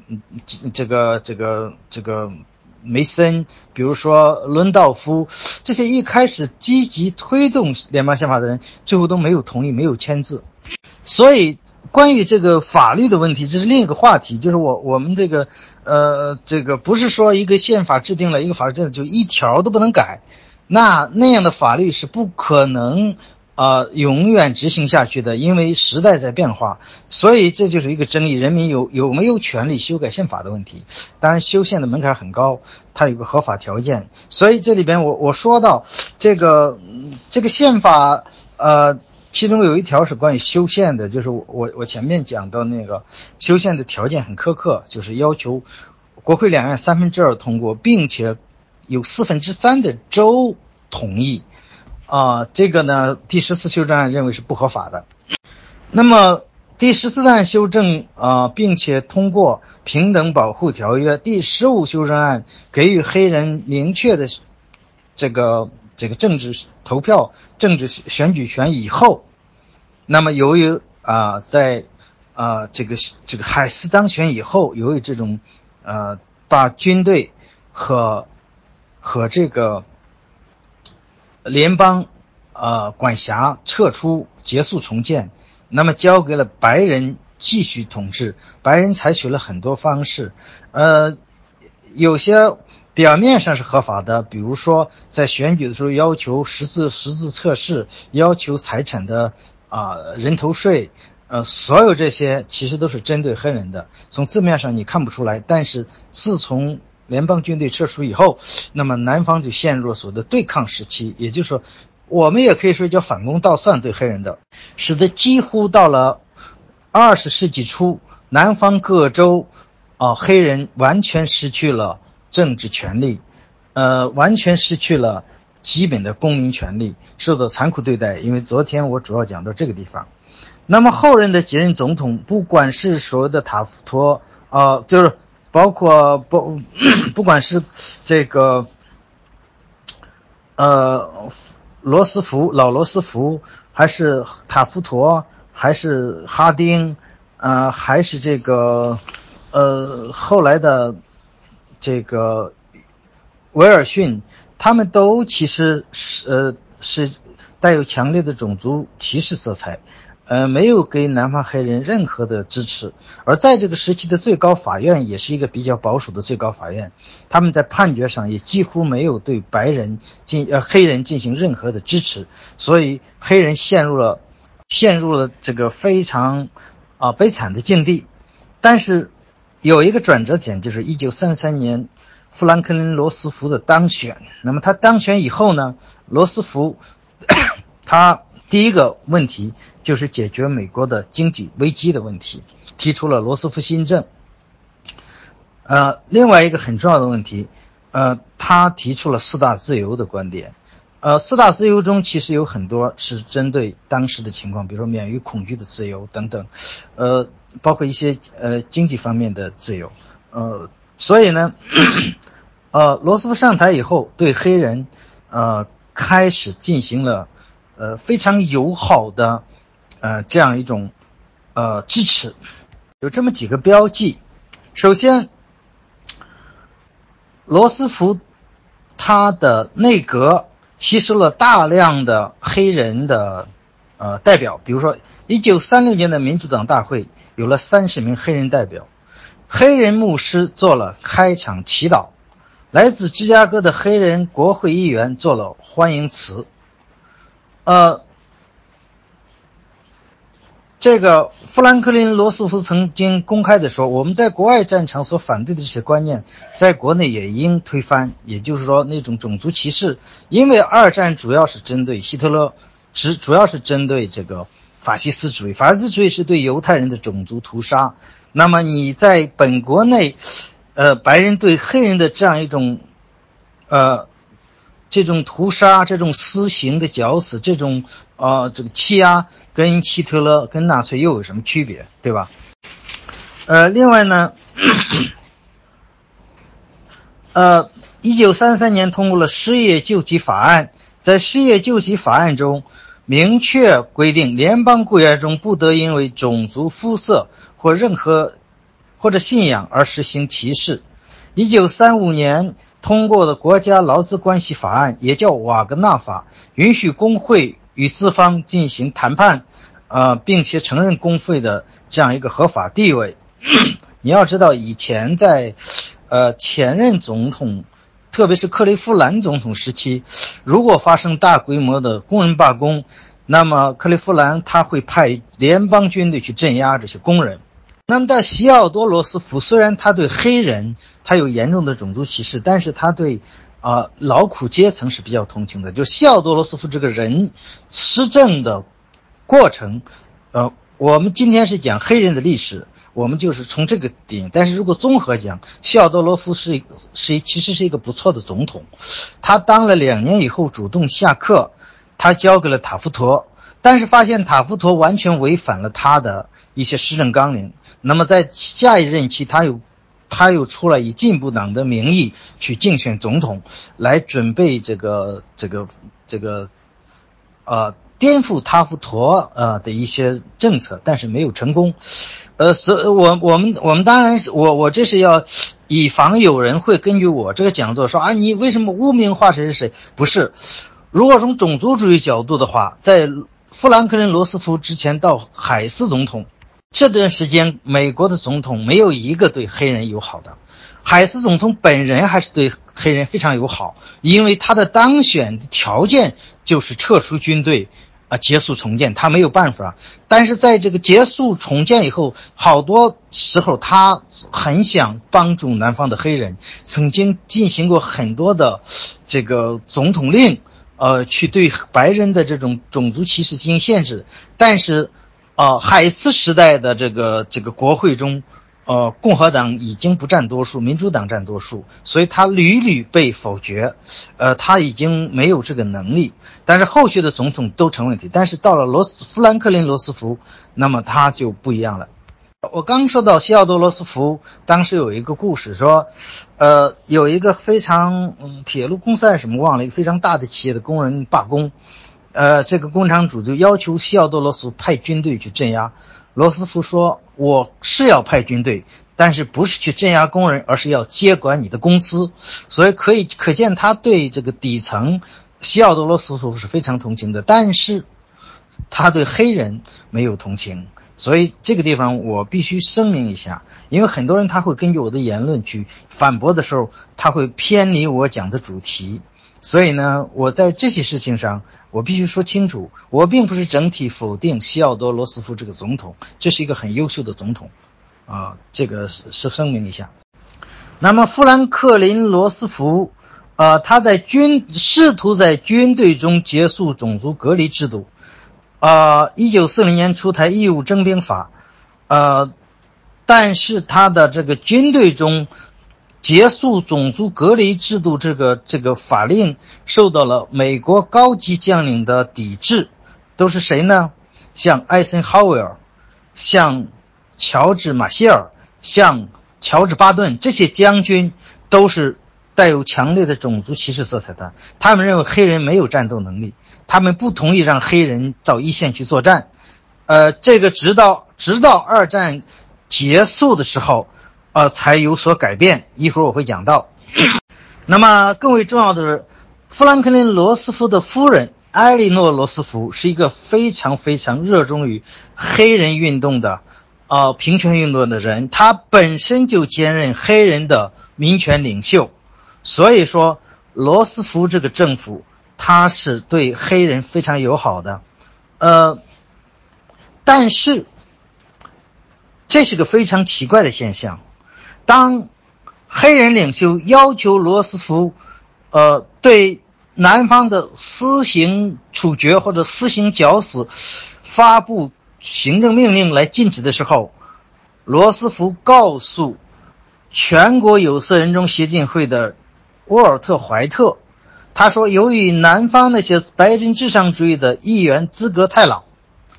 这些南方人把持着国会。我如果我现在声明支持反对私刑的议案，他们就会阻止我请求国会通过的防止美国崩溃的每一项议案。我真的不能冒这个险。”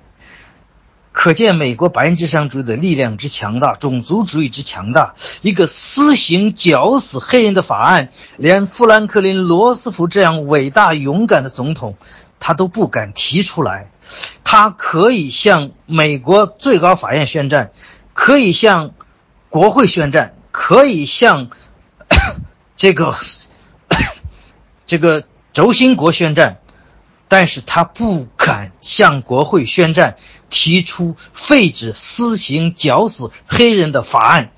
那你们就知道，好多人说中美国没有种族歧视，美国没有系统种族歧视。直到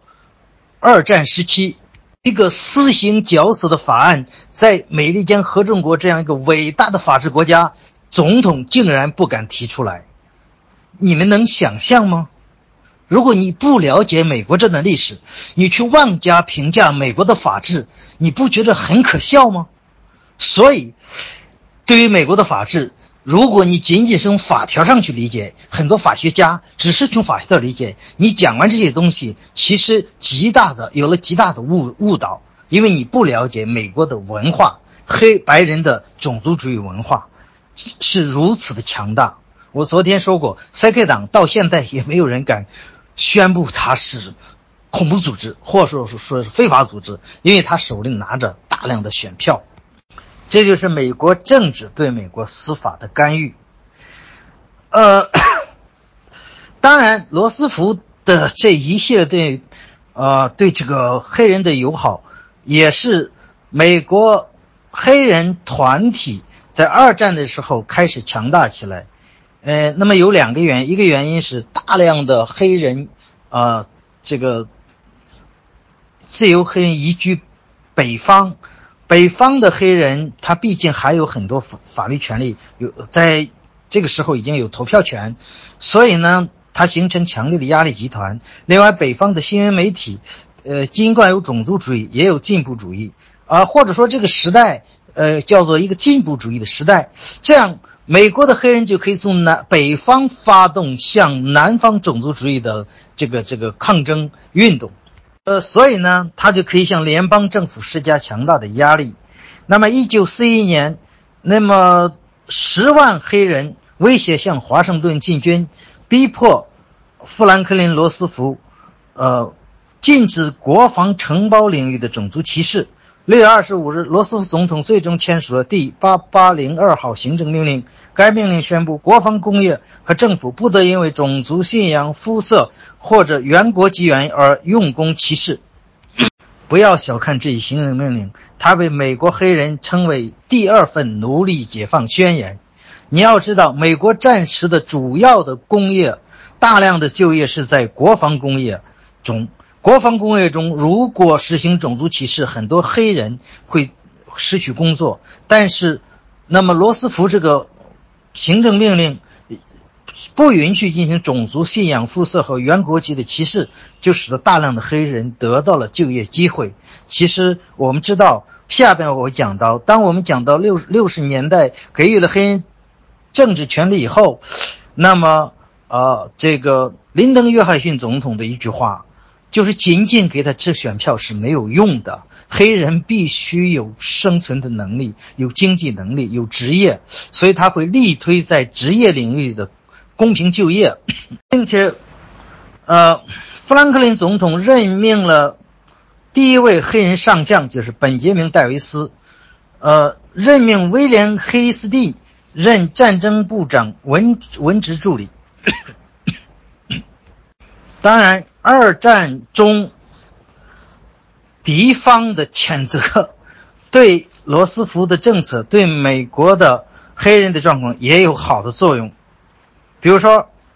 一九四二年在密苏里的塞克斯顿市，黑人克里奥。赖特遭受了长达四十八小时的私刑后被绞死。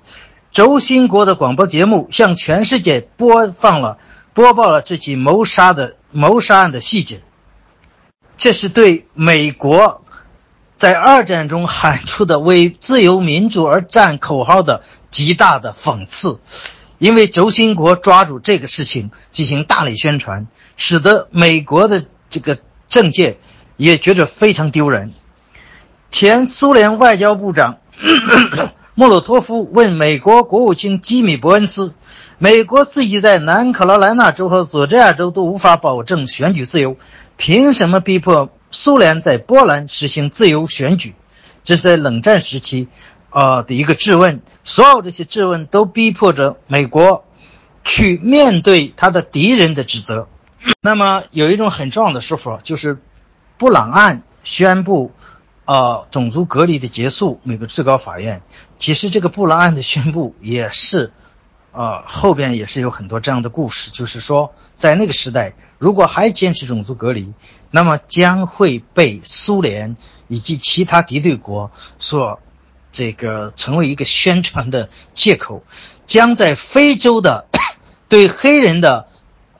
这个国家的争争夺，因为美苏争霸在非洲争霸是争取这些新独立的国家。那么非洲的黑人就看美国的黑人。如果你美国黑人连选举权都没有，连自由都没有，甚至私刑绞死的法案都废不出，废除不了，我非洲人为什么跟着你美国走？我为什么不跟着苏联走呢？所以这一切都影响了后续的判决和后续的法案的通过。当然，最最根本的是。第二次世战世界大战虽然军队有种族隔离政策，还是大量的这个美黑人参加了这个军队，参加了服役，啊，参加了二战。这个大家看很多二战片，都有黑人大兵很多。那么开始的时候，像艾森豪威尔、巴顿，他是不太愿意用黑人去，不太愿意训练黑人进行这种这个一线战斗的。但是在一九四四年的十二月。德国人在法国的阿登地区发动反攻，致使五万美军在一周内或死或伤，一个月内超过十二点五万人啊伤亡。这个时候，盟军统帅德惠特·艾森豪尔不得不下令派出自愿加入并受训的黑人参战。经过六个月的训练，这个艾森豪尔从中挑出了两千四百个人，组成五十个排的黑人，与白人士兵并肩作战，进军德国。啊，这场战役的反攻一举摧毁了第三帝国。艾森豪威尔嘉奖了这支部队。更为重要的是，白人士兵在改变对黑人的看法。在黑人携手作战之前，只有三分之一的白人士兵表达了对黑人士兵的积极看法。战斗打响后，这一比例变成了百分之八十。战争进入尾声时，有一百万黑人应召入伍，另有八万自愿加入。那么，如此之多的黑人参与了二战。当这些老兵回国以后，他们第一件事就是要求选举权。黑人回国士兵说：“我觉得，我曾在海外为民主而战的我们，回国后也应该享受一点民主吧。”但是，黑人的投票权来之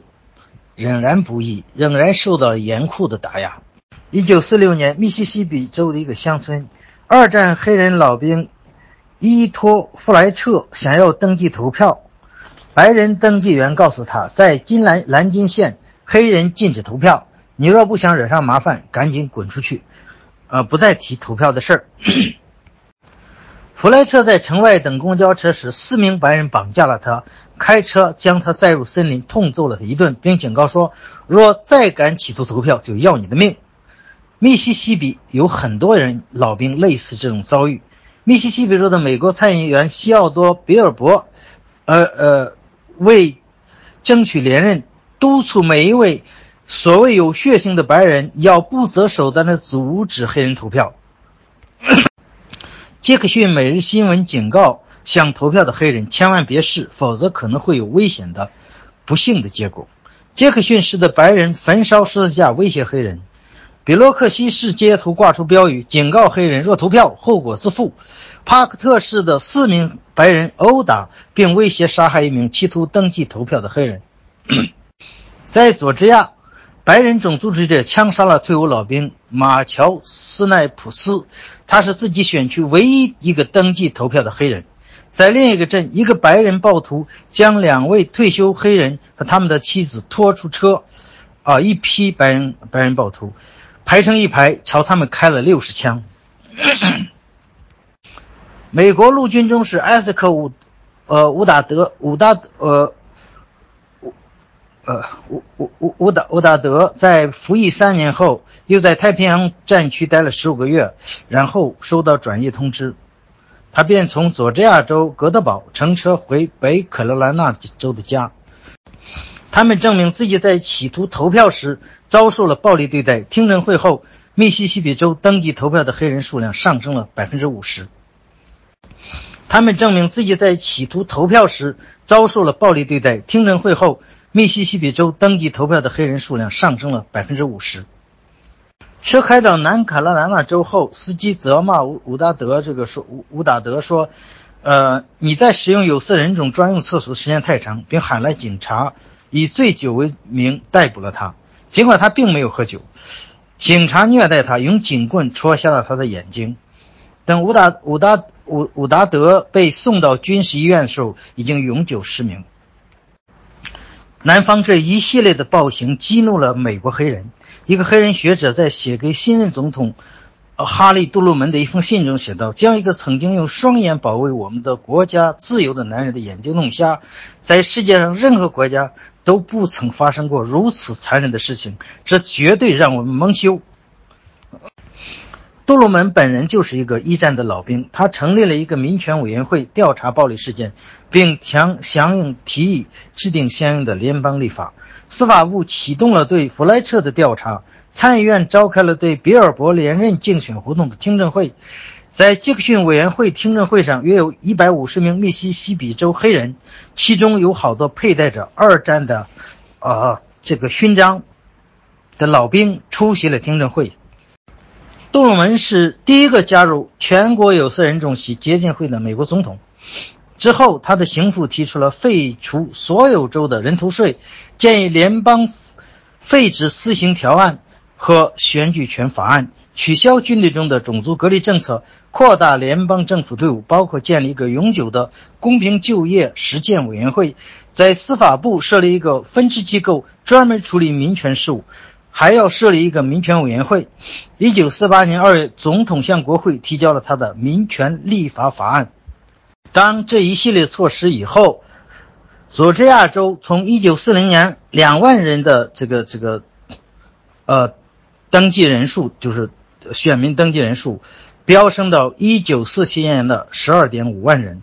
路易斯安那州从一九四八年的八千人上涨到一九五二年的十点七万人。密西西比州从1946年的2500人增加到1950年一两万人。杜鲁门总统他欣然地接受民权，强调有人正密切地注视我们的民主。他指出，作为有半数非白人人口的世界老大，理当先打扫干净自己的屋子。杜鲁门总统组建一个民权委员会提出的这一系列的法案。呃，在国会引起了非常激烈的辩论。这这个时候呢，最高法院也有所转向。一九四六年，希曼斯维特要求入读白人的德克萨斯大学法学院，该州设立单独的黑人学院。一九五零年，最高法院判定此举不当，斯维特案终结了高等教育领域的种族隔离政策。同一天，最高法院要求俄克拉荷马大学研究生学院停止在教室、图书馆和食堂隔离乔治·麦克劳林。一九四八年，杜鲁门废除军队中的种族隔离制度。一九五一年春天，弗吉尼亚爱德华王子县的莫顿中学，这个，呃，这个一个学生叫布朗，啊，他提出的这个案子，跟另外四个案子被并称为布朗诉教育局案。这个是非常重要的一个案案例，一个最高法院的判决。那么，我们知道，在啊前面我们讲过一个案子，就是一个呃在火车上的一个涉及到种族呃隔离且平等的一个一个判决，就普莱斯案。那么这样就使得美国的种族隔离合法化。那么到了，呃，一九五一年，那么当布朗案诉教育局案上诉到最高法院以后，当然这是一系列的关于学校种族隔离案子，这几个大法官是非常矛盾的。知道最高法院的大法官判案，他的依据是一个是宪法，一个就是啊判例，呃，那么如果按照。他们当时所理解的宪法或者美国的宪法和判例的话，那么种族隔离是合法的。但是时代进步了，所有人都知道种族隔离是违反人类文明的理和平等保护这个这个理念的，所以他们非常矛盾，呃，一直在纠结这个事情。从观念上，这些大法官都认为种族隔离是一种罪恶的制度，甚至是跟希特勒法西斯的呃。所所谓没有二制，但是从美国的法律条文上来说，他们又认为没法下这个判决书，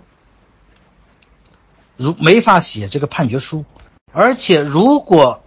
进步派不能够绝对控制，因为这是个重大的判案，他们想如果判决种族隔离制度是非法，最好是全票通过。如果你不是全票通过，你比如说五比四，你就会被南方的白人种族者抓住机会说你这个法案啊还有很多大法官支持，所以他们会借机发难，没法执行。所以呢，他们在等待，等待谁呢？等待一个大法官的死去和一个大法官的继任。一九五三年九月，文森首席大法官去世，艾森豪威尔任命俄尔沃伦继任首席大法官。注意。艾森豪威尔其实是一个保守派的，他任命厄尔沃伦是他非常后悔的一件事情。沃伦是一个进步派的大法官。那么沃伦上任以后，呃，一九五四年五月十七日，最高法院以全票通过宣判公立小学种族隔离制度无效，并判决吉姆克劳法违宪。但是最高法院只是给了一个判决。他没有给出具具体的纠正措施，拖到第二年，一九五五年五月三十一日，布朗第二案宣判，最高法院将这些案件发回了地方法院，要求他们立即开始合理审判，啊，完全服从布朗案的判决。如果是在诚实守信的基础上需要延长判决的最早落实日期，可以予以批准。公立学校将在无歧视的基础上，以刻意的速度开始。录取诉讼当事人，而非全国有色人种协会要求的立即执行，就是给了一个一个缓冲期。呃，不管是最高法院还是艾森豪威尔，他们这些人都不太愿意非常 急迫的推进，呃，废除种族隔离制度，因为他们这样会激怒南方的白人。所以呢，他们希望是慢慢的来，但是黑人的这个组织有色全国有色人种促进协进会，呃，他要求立即废除种族隔离。这样呢，布朗案的判决，它的重大意义就在于从宪法的角度，从判案的角度宣告的种族隔离制度的死亡，这是一个合法性上的确立。它还有一项重要的意义，就是它激怒了南方的白人种族主义，使得白人种族更疯狂的向啊这个种族隔离、这个废除种族隔离的黑人发起了这个呃这个进攻，呃，从而让黑人的民权运动得到了更多美国人的同情和支持，这是一个它的直接意义。一九五七年九月，阿肯色州长奥瓦尔。福伯斯派遣该州的国民警卫队阻碍法院废除种族隔离判决的实施。艾森豪威尔总统派遣陆军幺零幺空降师强制执行这个事情，大家都知道。呃，为抵制最高法院的判决，一九五八年，阿森克州州长福伯斯与弗吉尼亚州长林赛阿尔德蒙德关闭了多所法院下令废除隔离的学校，也就是说。我既然无法阻止种族隔隔离学校 黑人学生入学，我干脆关闭这些学校，以对呃布朗案进行这种抵制。而佛罗里达州长洛罗伊·克林斯通过学生安置法来拖延实施。嗯，北卡罗来纳首席检察官马马尔科姆呃希维尔也批准类似的政策。在国会通过1964年民权法案时，真正入读种族隔离学校的南方黑人儿童不超过百分之二，不足百分之二，不是不超过。也就是说，实际上种族隔离这个制度没废除以后，没有得到真正的实施。实际上，仅仅出台一个法律，如果没有，呃，大规模的 民权社会运动的支持，这种诉。诉讼是无法带来社会变革的。布朗案引起南方白人至上主义的强烈反弹。一九五六年二月，为将一名黑人女孩奥瑟琳·鲁西赶出亚拉巴马大学，竟聚集了上千暴徒，他们向露西扔石头、鸡蛋，并威胁将其私刑绞死。与暴徒相比，黑人啊非常有耐心，非常有纪律，呃，显得非常通情达理。所有这一切在那个时代都在美国人的眼皮底下，因为那个时候已经有这个以电视等等这样一些设备新闻设备了。一九六零年十月，新奥尔良市数万名抗议者面对上学路上的年仅六岁的黑人学生，吐痰、咆哮着杀死黑鬼，这一丑陋的画面在电视上直播，为全美国人所厌恶。一九五七年，在伯明翰市，六名三开党人随机挑选了一名黑人，先是嘲笑他，呃，以为黑鬼小孩应该与白人小孩上同一所学校，然后将其阉割。来自佐治亚州的国会众议员詹姆斯·戴维斯说：“布朗案判决是惊天骗局，应该受到谴责，并否认人们有向这一新型暴政低头屈服的任何义务。”来自密西西比州的。参议员詹姆斯·伊斯特兰说：“没有法律规定自由的人民必须屈服于对他们个人自由的公然侵犯。他们认为，布朗案是对他们自由的公然侵犯。说他们认为给黑人平等权利是对他们这些自由人的所谓的人民的权利的公然侵犯。哼，这就是一种，呃，包括现在我们我们很多这个。”很多国内的自由知识分子，呃，也是以歧视黑人，来显示他们追求的那个普世价值的高贵。我觉得这是莫大的讽刺。前面说过，美国有色人种协进会，他们自始至终坚持通过法律诉讼来向为黑人维权。当然，这他们做出大量的努力，但是布朗案判决以后，他们已然采用这种方法。实际上，呃，使得很多黑人，这个特别是布朗案的判决结果，使得很多很多黑人以为通过法律就可以解决问题，减缓了美国黑人的啊其他抗争活动。但是两年以后，呃，发现 其实几年以后发现没用，所以美国黑人就发动了啊更直接的抗议活动。啊，我们都耳熟能详的一件事情，就是罗莎帕克斯拒绝给白人让座的故事。那么，在一九五五年十二月一日，罗罗莎帕克斯本身是美国有色人种协进会的成员，他是一个民权运动者，所以他下了班呢，坐在公交车，呃，白人认为他坐的太靠前了，因为白人认为他们应该坐的后座，要求他让座，他拒绝，然后呢被逮捕。被逮捕。一九五五年十二月五日，亚拉巴马州首府蒙哥马利，呃，组成了叫蒙哥马利进步协会，他们聘请马丁路德金为他们的领袖，发起了巨城公交车的抗议。啊，这场抗议历时一年之久，啊，逼迫公交车啊公司做出让步，废除公交车的种族隔离制度。一九五九年四月，密西西比州的波普，呃，勒维尔，呃，黑人迈克·查尔斯·帕克被控强奸，呃，一名白人女性。原本该州出庭受审的他，呃，却被一群白人暴徒从监狱抓出，私刑绞死。有全国有色人种协进会罗伊·威尔金斯称，私刑绞死的帕克是南方政治家。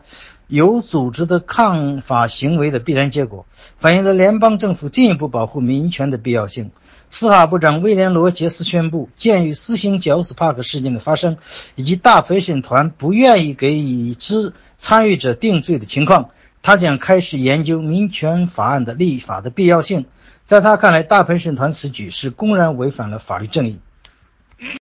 一九六零年二月一日，北卡罗来纳州格林斯伯罗市的。沃尔沃斯店药店内，四名黑人大学生在种族隔离的便餐柜台上静坐抗议，因为他们要点餐，但是呢，服务员说对不起，我们这里不为黑人服务。那么他就一直坐在那。第二天来了三十个黑人学生静坐，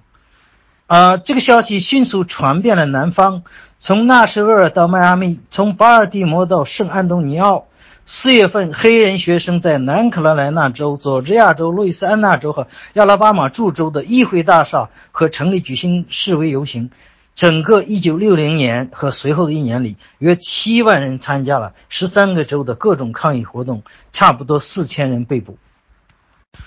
那么，废除种族隔离的民权运动必须从外围逐渐地渗透到南方腹地。一九六一年，种族平等大会派遣一队由黑人、白人组成的自由乘车者前往南方腹地，在公交车起点站和终点站挑战当地的种族隔离制度。外号“公牛”的亚拉巴马州警察局长尤金·康纳给三开党员成员十五分钟的自由狩猎期，让他们中间人传话给三开党，承诺会让警察远离现场。这奥康纳恳求塞开党成员说：“天哪，你们如果想做这些事，就去做吧。”在自由乘客前往蒙哥马利时，警察又神秘消失，示威者又一次遭受野蛮殴打。此前，州长约翰·帕特森曾承诺示威可以得到安全，呃保障。一九六三年九月十五日，亚拉巴马州伯明翰市塞开党炸毁了第十六届金理会教堂。造成四人黑名女学生死亡，数小时内又有两名黑人青年被害，凶手是一名白人暴徒和一名白人警察。亚拉巴马州州长乔治·华莱士公开表示支持。这段历史，呃，那天，呃，忘了是不是啊？艾瑞克发到群里，一个美国黑人在给一些白人讲这个故事的时候，他用英文讲的。呃，我我听不全，但是我知道他是在讲讲这段故事。呃，我大概能听懂他他在说什么，但是我我听不太准确。他可能就是在讲，呃，当时三开党发动的这段爆炸造成四个黑人女孩的死亡，呃，华莱士表示支持。至一九六三年。马丁·路德·金领导了大规模的非暴力抗争运动，肯尼迪总统和弟弟弟司法部长罗伯特表示支持。在金被捕后，罗伯特派部长助理前去谈判解决问题。亚拉巴马州州长乔治·华莱士叫嚣道：“现在隔离，明天隔离，永远隔离。”啊，在那个视频中也有这句话，也有这句话。亲自挡在学校门口，不让黑人学黑人学生入学。肯尼迪总统。置州国民警卫队与联邦政府的权力之下，迫使州务长乔治·华莱士让步。呃，然后肯尼迪总统发表电视讲话，宣布民权是与宗教圣典一样古老，与美国宪法一样清楚的道德问题，并彻底修改了他早前的民权法案。总统颁布了第一一一四号行政命令，取代了他在一九六一年发布的命令，通过表明。鼓励采取平权运动，消除就业歧视，正是美国的国策。为了支持肯尼迪的民权法案，马丁·路德·金宣布了他的向华盛顿进军，啊，这样一个游行示威活动。大约二十万美黑人和白人一起高歌，走过国会大厦，并持续行进到林肯纪念堂。全国有色人种协进会、种族平等大会、南方基督教领袖会议、学生非暴力筹统筹委员会和城市联盟的领导人发表了简短的演讲。那么这次演讲中最著名的就是金发表的 “I have a dream”，我有一个梦想。肯尼迪邀请黑人黑人领袖到白宫，啊，这是黑人肯尼迪对啊这个。黑人运动的支持。十一月份，肯尼迪被刺。现任总统林登·约翰逊在国会两院发表演讲，他说：“要纪念肯尼迪总统，发表任何纪念演说或颂文，都不如尽早通过他为之奋斗良久的民权法案。民权法案的通过是非常困难的。民权法案的第七条引起了极大的争议，也就是说，民权法案第七条就是在职业。”呃，中在就业中废除种族隔离，废除这个种族歧视，呃，平等对待有色人种、不同信仰，呃等这个群体。那个共和党的参议员巴里·格德华特认为这公然违反宪法，他认为民权法案违反宪法。众议院在辩论第七条的时候，有个八十岁的保守派弗吉尼亚的霍华德·史密斯恶作剧的把性别一词添加到。保护名单中，他说：“既然这个法案不太完善，那么这点修正案又有什么伤害呢？”在一群保守派议员对女性平权进行了一番调侃嘲讽之后，密歇根州的民主党女议员 玛莎·格里菲斯站了出来。她说：“难以置信，白种男人竟会乐意置黑种，呃，白种女人有这般不利境地。不把这一条修订修订进去，你们就会把白种。”男人括在括号里，就会试图给有色人种的男人和女人以平等的就业权利，而这份名单的底部会是毫无权利可言的白种女人。玛莎的论证获得了成功，此修正案只用了两个小时就通过了，是指的这一条。两天后，即1964年的2月10日，众议院以290票比130票压倒多数批准了民权法案。这是众议院版本的民权法案提交给参议院后，陷入了辩论的泥潭。几个月后，在六月十九日，参议院以七十三比二十七通过了法案。参议院的修正案送回众议院，霍华德·史密斯这个八十岁的原来准备把性别加进去以阻阻止通过的人，又试图发起阻止这个法案的讨论，没有成功。最后，法案通过。啊，林登·约翰逊总统签字。这里我必须解释一下，为什么加入一个女性条款，为什么就会？呃，这是美国的法庭辩论的一个技巧，就他如果反对这个法案，他认为这个法案有可能通过，他会增加一些条款，这个条款就会让更多的保相对保守的人不能接受这个法案的通不过，因为这个老议员他认为那个时代的人还没有进步到。呃，男女平等的这样一个时代，因为女权运动还没有没有这个大规模的这个发动发动起来，所以呢，当时的白人男性甚至很多白人女性都应都认为，白人女性就应该在家里照顾丈夫和家庭，不应该跟男人去竞争。一战的时候通过。通过了战时的一些法令，就是给予单身女性平等就业的权利，但是呢，没有给予有家庭的女性，因为他们认为你的家庭有一个出来就业就可以了。所以这个法案如果按照史密斯的保守主义的观念，他认为如果加入性别是肯定通不过的。但是没想到，玛莎她是一个女权主义者，她是一个非常有影响的国会议员。她站了出来，指责这些男性同胞的这个众议员，使得这些人没有脸，没有这个面子，脸上，当时就通过了两小时，呃，大家没有人敢起来反驳玛莎的这个说法，就是你们这帮男人怎么说？你们就歧视我们白人女人，你们就想把女人贬到最，我们白人女人贬到最低，甚至比黑人女人地位还低，这些男人无话可说，所以这个。这个八十岁的保守派议员，这个霍华德·史密斯是弄巧成拙，这是在美国 这个这个国会史上一个非常有趣的事情。如果你研究一下美国的国会辩论史，你就应该记住这个事件。呃，这个挺有意思的。这个法案通过的一个直接后果就是，他将大量的南方民主党送入了共和党。呃，注意，现在很多人说啊。共和党是林肯党，而民主党是呃奴隶制的党，所以现在共和党提这个是虚伪，这个是不懂美国历史。首先，林肯党这个提法是一个嘲讽。我说，川普他自己认为是林肯党，其实他是不知道，这个是一战后期黑人进步组织对一些共和党总统的嘲讽。林肯是独立。美国解放宣言的发起者是美国南北战争的发起者，是解放黑人的一个领袖。但是战后很多，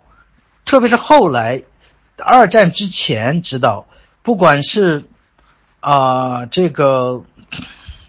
这个老罗斯福啊啊塔夫陀呀哈丁啊这些人。他们完全背离了林肯的路线，林肯的原则，所以这些人嘲笑他们是林肯党，实际上是加了引号的，实际上是知道是说他们是林肯的叛徒，林肯党的叛徒，共和党变质了，直到最后，这个富兰克林·罗斯福上台后，民主党扛起了呃平权的大旗，扛起了改改良的大改革的大旗以后，呃保守的民主党。南方这一部分保守的民主党，其实跟主流的民主党、跟跟这个富兰克林·罗斯福以及杜鲁门的民主党，跟肯尼迪、跟林登·约翰逊的民主党，已经是南辕北辙，已经是这个这个走向反面了。当权利法案通过以后，这些民南方民主党干脆就脱离民主党，加入了共和党。其实共和党就变成一个保守的政党。是反对民权运动、反对平权运动的，而民主党主要促成黑人的解放的，就是这个权利权利法案通过的，是啊四任总统，一任就是富兰克林·罗斯福跟杜鲁门，一任就是啊肯尼迪以及林登·约翰逊，这都是民主党的，所以呢。现在很多人根本不懂美国的政党史，所以就是胡言乱语啊！这个，这个我在地方再强调一遍。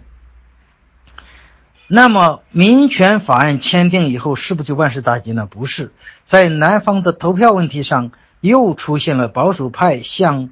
呃，这个民权运动的最后的反扑。一九六四年，数百名北方大学生参与了“自由之下”民权活动，到密西西比州。三名民权工作人员詹姆斯·钱尼、安德鲁·古德曼和迈克尔·斯维尔纳被谋杀。另外，还发生了数十起教堂，呃，炸弹袭击、枪击、殴打及其他暴行。塞尔玛市位亚拉巴马州达拉斯县，顽固的种族隔离主义者。该县治安官吉姆·克拉克残暴对待毫无反抗的示威者。暴力在一九六五年三月七日血色星期日达到高潮。他们本打算前往蒙哥马利为争取黑人选举权而游行示威，但在通过爱德华、爱德蒙德、呃佩图斯大街大桥时，遭遇了执法官的血腥攻击。该州州长乔治·华莱士又是这个孙子，在一九六二年就是凭借“永远捍卫种族隔离”这一承诺成功当选。这次他再次承诺将不择手段阻止这场游行。和平的示威者遭到马匹指挥的乱乱挥的警棍和催泪瓦斯的袭击，有两名。啊，示威者遇难，一个是来自波士顿，一是是一位一位一位论派牧师，一位是来自于底特律，底特律是五个孩子的母亲。举国上下被杀戮震惊，同庞大的七千万余电视观众一起，约翰逊总统回顾了从列克星敦、康德格战役、阿阿波马。马托克斯投降日，直到塞尔玛事件，他号召国会批准一项投票法案，也恳请美国人民，不只是黑人，实际上我们所有人都必须克服盲从和不公正有害的传统。然后他说出了那句民权运动的名言：“此外，我我们要战胜一切。”呃，一九六五年三月十五日，约翰逊总统在国会参众两院联席会议上提出投票权利法案。该法案终止了绝大多数南方地区对选民登记实行的识字测试，并规定对绝大多数拒不服从的南方县联邦登记员有权取代州的登记员。该法案出台前，密西西比州符合投票年龄的黑人中，只有百分之六点七的人完成了选民登记。亚拉巴马州只有百分之二十三，三年后，这两个州的黑人选民登记率飙升到百分之六十左右。这一法案永远改变了南方的政治。我们现在回顾一下，林登·约翰逊通过了两大重要的法案，一个是民权法案，一个是投票权利法案。这两个法案在政治上结束了南方的种族隔离和种族歧视制度。所以我说的是制度，不是文化，也不是实际上的状况。然而，只有政治权利是无法让黑人获得解放的。这一点，约翰逊总统非常清楚。在一次演讲中，约翰逊总统说：“你不能找一个多年身披枷锁、步履蹒跚之人，解放他，带他到种族的同一起跑线上，然后说你可以跟别人自由竞争，并且理所当然地认为。”你已经做到了完全公平，所以林登·约翰逊他是非常清楚的，只给予黑人投票权是没有用的，他必须做更多的事情。当然，当出台这一系列法案以后，美国的黑人黑人领袖提出了一个国内的马歇尔计划，就是说，既然你在欧洲战后为了扶持欧洲人的重建。你们提出一个马歇尔计划，投投投投了大量的钱，去帮助欧洲重建。你们为什么在解放了奴隶以后，不提供一个国内的马歇尔计划，然后让对黑人进行培训、职业培训、进行教育、进行这个呃投资资助，让他们逐渐的给黑白人和其他这个呃人种有共同的起点。然后呢，使美国共同走向繁荣。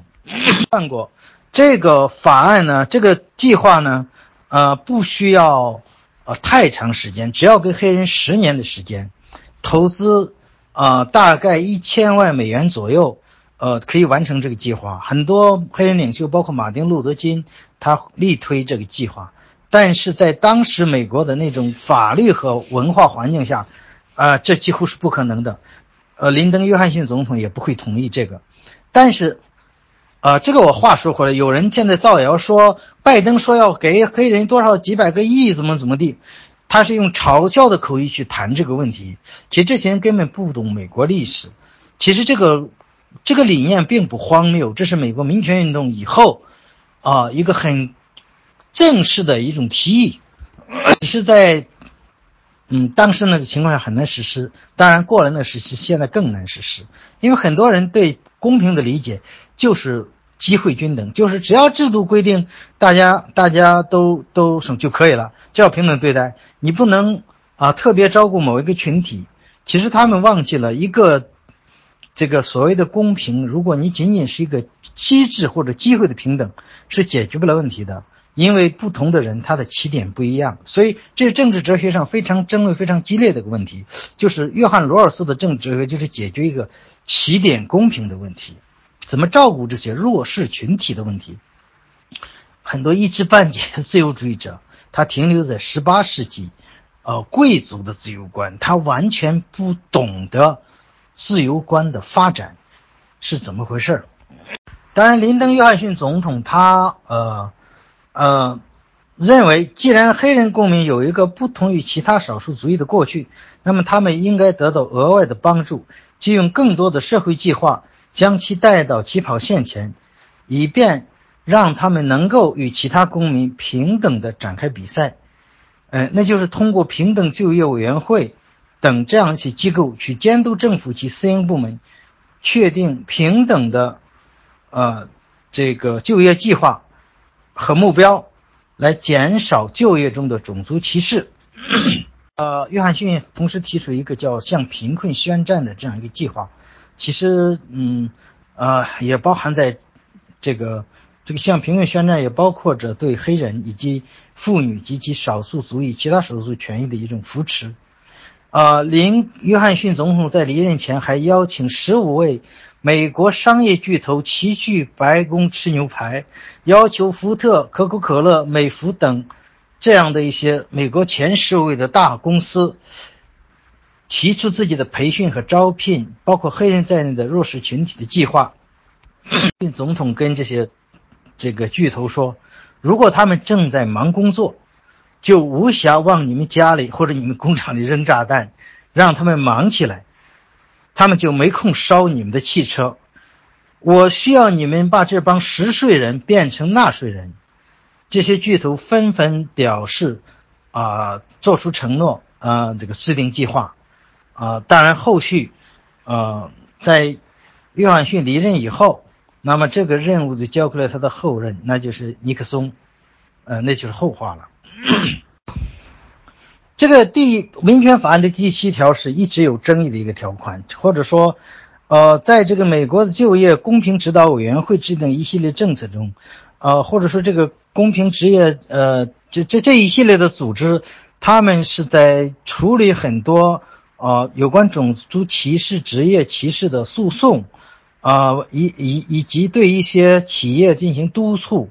他们提出的其实是一个计划和目标，就是要求你这个地区的企业应该尽量接近招纳的黑人的数量，应该接近，尽量去目标是接近这个地区黑人的比例。他们从来没提一个配额的问题，从来不说你必须招足多少黑人，从来没提过这个。但是那个保守派一直在攻击林登·约翰逊和后期的这个政策，说配额制是不合宪的，是不符合公原则的。其实这就是树稻草人，根本就没有配额制。那么当这个林登·约翰逊啊不再连任以后呢，啊尼克松接任，尼克松曾经是艾森豪尔的副总统。尼克松曾曾经代表艾森豪威尔去处理这些黑人的问题，而且尼克松也是一个加入了美国有色人种协进会的这个会员的这样一个美国总统。松的前两年政策还是延续了林登·约翰逊的政策，呃，这有两个原因：一个尼克松本人他就做了一些呃黑人平权的工作，呃，这个代表艾森豪威尔；第二个呢。当时的国会两院是由民主党，基本上是民主党控制的，或者至少在国会，民主党是占多数的。呃，尼克松不敢做出太多违反前任的事情来，不能像川普这样直接颠覆奥巴马的所有东西，他不能这么做。但是两年以后，当他稳定以后，尼克松就明显的表示出他保守的一面，就开始不再关注民权运动，啊，不再关注这些东西，啊，就基本上。啊，去处理越南战争问题啊，等等。后来更麻烦的是他的水门事件，所以呢，这这个民权运动就至少从法律层面上出现了衰落。但是由于仅仅给予黑人一个法律上的平等，没有解决贫困问题，而这个法律上的这个平等又让南方的白人至上主义者，特别三开党，啊非常愤怒，就出现了双方都非常激进的这样一种事情，就白人组成了一个叫白人对抗的运动或者组织，而黑人组成了个黑人力量的这样一个一个运动和团体。其实他们都是一种比较激进的，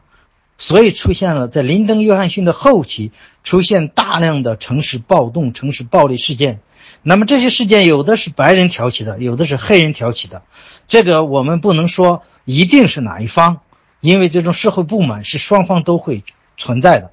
而所以尼克松提出了一个法律与秩序，就是他上任的口号就是法律秩序，结束了这个民权时代，进入了法律和秩序的时代。呃，至少我们从标志上这么分。那么后来呢？比如说福特继呃这个继任卡继任了尼克松，卡特有有这个上任，这两任总统，呃，对美国的政治影响不是太大。呃，一第一个是能力问题，呃，第二个是陷入了很多危机，呃。那么转折点是里根的上台，里根的上台是一个美国保守主义的回潮。我们都知道，很多保守派他会把里根看作一个伟大的总统，这是有很大争议的。我们今天不谈美国的里根政府的经济政策，这个非常复杂，不是一定必须专题来讲。从罗斯福的新政啊实施的大量的这个这个这个呃计划。呃，公共工程啊，对这个有效需求的刺刺激啊，以及就业啊，这个福利到里根的这种反弹，使美国滞胀所经济问题带来的一种反应，这个我们它不是里根的功劳，也不是，它是那个时代的一种要求，我们不去做过多评价。但里根这个人是个非常保守的人，里根是一个反对什么堕胎啊，反对同性恋，就是一个。呃，宗教很非常保守的人，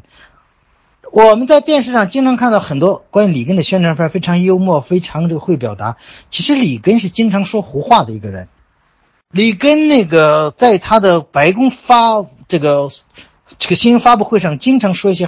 很搞笑的事儿，说导致了呃里根时代的这个白宫新闻发布会被大大缩小，一年最多呃减少到六次。为什么呢？因为他老说错话。比如说很搞笑的一次，里根的内阁中只有一位黑人的部长，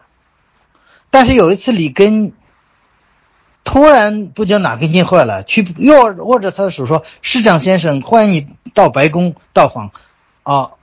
呃，在场的人大吃一惊，他竟然不认识自己的部长。呃，里根还说过很多很很很搞笑的话，比如说他的政策，比如说是是是是是是反对某一个的。某一个事事情，当记者问他你对这事情怎么看？他说我没看出有什么不好的，挺好的一件事情啊。啊，他的阁员会非常着急在旁边，这点非常像川普。但是里根一个最大的问题就是里根是一个反对平权的人，反对民权运动的人，所以他有个司法部长助理是专门给民权捣乱的。然后呢，里根时代的时候呢，这个好多的诉讼，这个联邦政府。就站在了反民权的一面，但是他的几乎所有的这个诉讼都被联邦最高法院给否决了。当时的联高法院就联邦最高法院里根时代，还是一个比较进步的最高法院，啊，就是基本上延续了林登·约翰逊时期的政策。呃，因为你要知道一个特点特征，美国的最高法院总是比美国民意和政策慢半拍儿。它总是一个保守势力，这是正常的，这是这是正常的三权分离的。那么我顺便说一个事情，就是我看了，呃，我们的这个微信圈或我们的意见，大量的人在说反对政治正确。我看了，我扫了一眼那个，呃，那个那个女先生叫什么？所以里根时代，虽然里根提出了很多保守政策。呃，里根复活了保守主义的文化，但是里根时代的法律，就是他的系最高法院，却基本上是否决了他的这些非常保守的东西。但是里根的问题就里根任命了几个保守派大法官，斯卡利亚、伦奎斯特，这都是在里根时代任命的，这都是保守派大法官。这个保守的效果延续到了布什时代，布什时代最高法院就开始否决一些公平，啊，对黑人、对少数族裔，甚至。这个对性别少数派、对这个进步力量的一些否决案就开始了，因为他已经成为一个保守的最高法院。资中云，资中云写了一篇文章，他说：“我不知道政治正确的来源，我告诉你政治正确的来源。政治正确的来源就是由于里根的保守主义回潮所导致的一种白人至上主义观念的和宗教保守主义的一种抬头。”它最早发生在美国大学，这个时候已经是克林顿时代了。那么他们发起一种叫做 PC 运动，其实这个 PC 运动应该叫 APC 运动，就是反对 PC 的运动，P political correct。这个运动主要是什么呢？主要是一个保守主义思潮的回潮，对美国战后从富兰克林·罗斯福时代。啊，到民权时代，一些进步主义思想的一种反动或一种，因为在克林顿时代的话，那个时候，呃，大学里已经基本上不允许种族歧视了，已经不允许这个，啊，反对女性平权，呃，等等这种东西了，已经成为一种，啊，他们所谓的政治正确。这个事件让我想起一个故事，就有一次，约翰罗尔斯接受访问、接受采访，当时呢。呃，有人就问约翰罗尔斯，哈佛大学发生一件事情，就是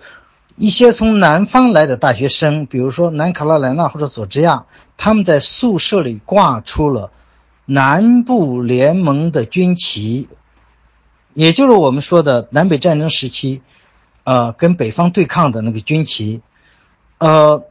当时有人要求校长。哈佛大校长处理这么学生，校长没有处理，然后这个记者就是采访者就问约翰罗尔斯，因为约翰罗尔斯是哈佛大学政治哲学系的台柱子嘛，大家都在这理念上要问他你怎么看待这件事情？他说：首先，这个政治正确运动这些人的理念是错误的，就这个 political correct 本身是没有问题的。反对种族歧视，反对种族隔离，反对奴隶制，这是人类的普世价值。这些学生首先是做错了，这是肯定的。但是，哈佛大学的校长不惩罚他们也是对的。为什么呢？因为言论自由，他的言论在没有这个违法的情况、没有行动的情况下，他是自由的。但是另外一个例子，就是在当时有一个大学，一个大学女大学生，一个亚裔的女大学生，我不知道是不是中国的啊，亚裔的女大学生，在她的宿舍门口贴了一张纸，就说，呃，我忘了原话了，大概就是说，呃，什么什么的男人，呃，什么样的黑鬼，什么样的这个人，哦，如果来敲我的门，我会毙了你。大概是这个意思，就是有一种很、很、很、很这个反政治正确的呃标语呃画在门口，说谁要来敲我的门，这帮人我就毙了你。这个学校立即让他搬出学校居住，没有开除他，是让他搬出居住，因为你在门上贴这个东西是违反了学校的规定的。所以政治正确它不是一个没有来源的事情，它是一种。哦，白人至上主义者一种种族主义者或者宗教极端主义对进步运动的一种反扑。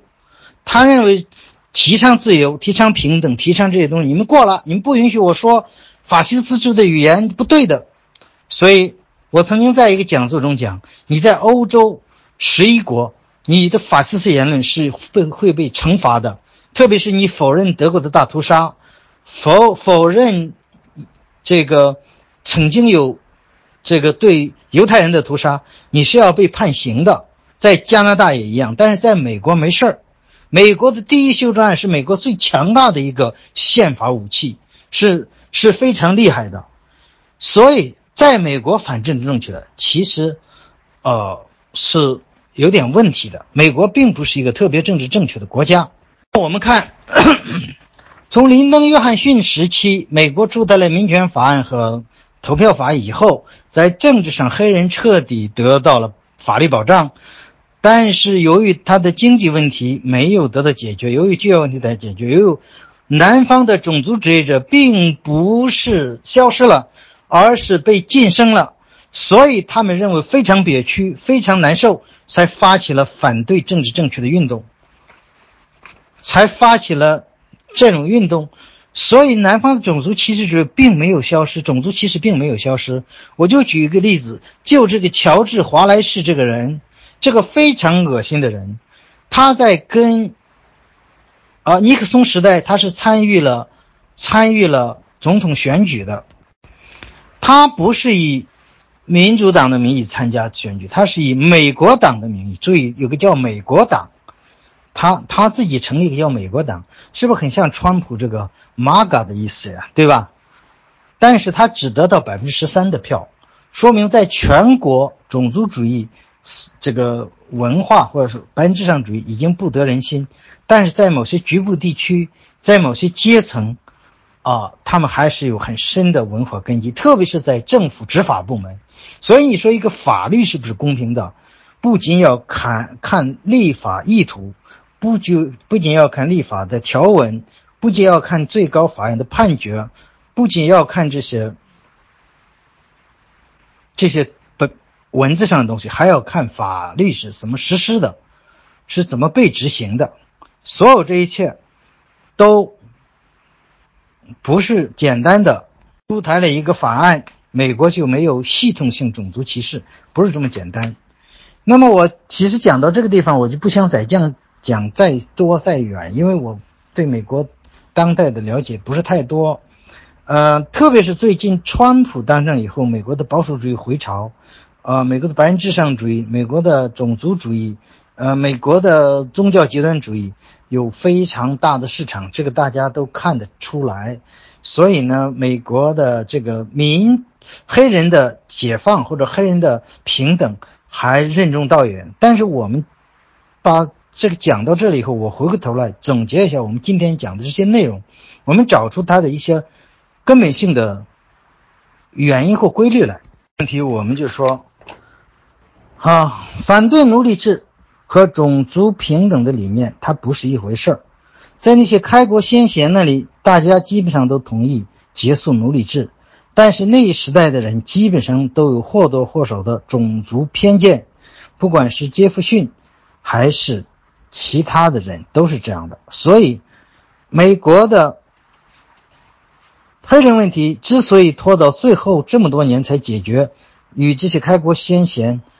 拿不出一个种族平等的方案来是非常有关系的，因为他们并不认为种族平等，这是第一个我们要知道的问题。第二个，美国经历一场南北战争，牺牲了。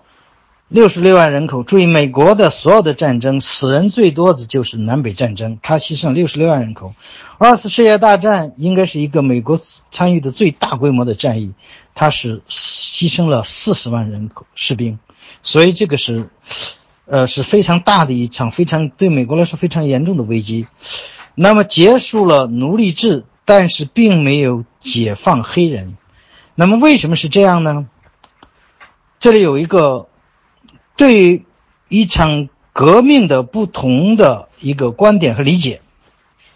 那讲到这个地方，我就提一下汉娜·阿伦特的《论革命》一书。他总结的法国大革命跟美国大革命很重要的一个区别是什么呢？美国革命之所以成功，它是一个有限的革命，就是说它只是一个政治革命，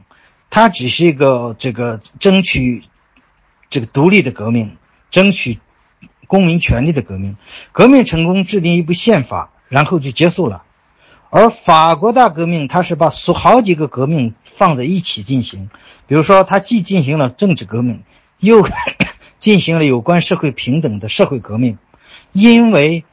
法国在进行这政治革命的时候，法国大量的第三等级的人 是吃不上饭的，他们第一个想法就是要面包。那么，阿伦特说，法国之所以走了那么多弯路，就是因为他把这些革命掺到一块，想一次完成这么多革命是不可能的。他说的对不对？当然对，这个总结是非常啊非常这个抓住要害的。但是我们翻过来说，英国、美国革命，它是当时是不需要通过社会革命的。美国在当时没有所谓的贫困阶层，美国的白人基本上都有自己的土地，唯有最贫困的是奴隶，当时并不被认为是他们的啊合法公民。但是法国的第三等级是他们革命的主要力量。但是第三等级这些人没饭吃，革命者能熟视无睹吗？不可能的，他也没有这个能力，他必须解决面包问题，所以他必须进行社会革命，必须他只能通过一些被后人说诟病的方式，比如说没收天主教的土地，啊，这个出售，用这些钱去解决啊平这个平民的问题。但是美国南北战争走向另外一个极端，就是。美国南北战争打对美国在独立的时候，他们是干了一件事情，就是没收保王党贵族的土地，就这些所有参与英国军队的人或支持英国的人，啊，不单对你进行人身侮辱，比如说美国人很爱干的是，就把这人身上涂上沥青，呃，插上这个这个羽毛来游行，干这种事情，呃，而且他要没收他的土地，呃。没收了大量的保王党的土地，之前基本上不是逃往英国，就是逃往了加拿大。但是战后，啊，独立战争停战的一个协定《巴黎合约》中规定，啊，英国提出一个条件，就是你们要归还没收的那些保王党的土地。美国是答应了的。在履行这个条约的时候，好多州是拒不执行，比如说纽约州。已经把这些土地都分掉了，我不我不执行，我没收就没收了。你是叛国罪，所以我没收你的一切东西，这是合法的。所以英国以此为理由在西部驻军不撤走，啊，当然很多其他的细节在里边。所以美国是有没收这个叛国者财产的先例的。但是到了南北战争时期，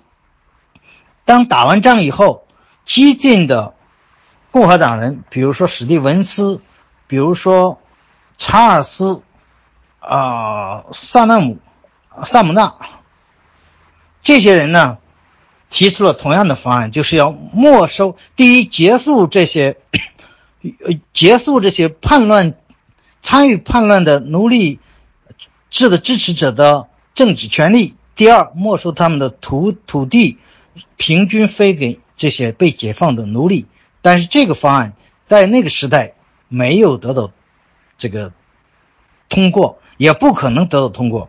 美国始终是一个保守力量很强大的国家。美国那个时刻时代的人，他是特别强调私有财产的神圣不可侵犯。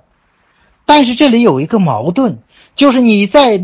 解放奴隶宣言中，你林肯是如何解放奴隶？你是以没收奴隶主的财产、奴隶来解放的，这个。这个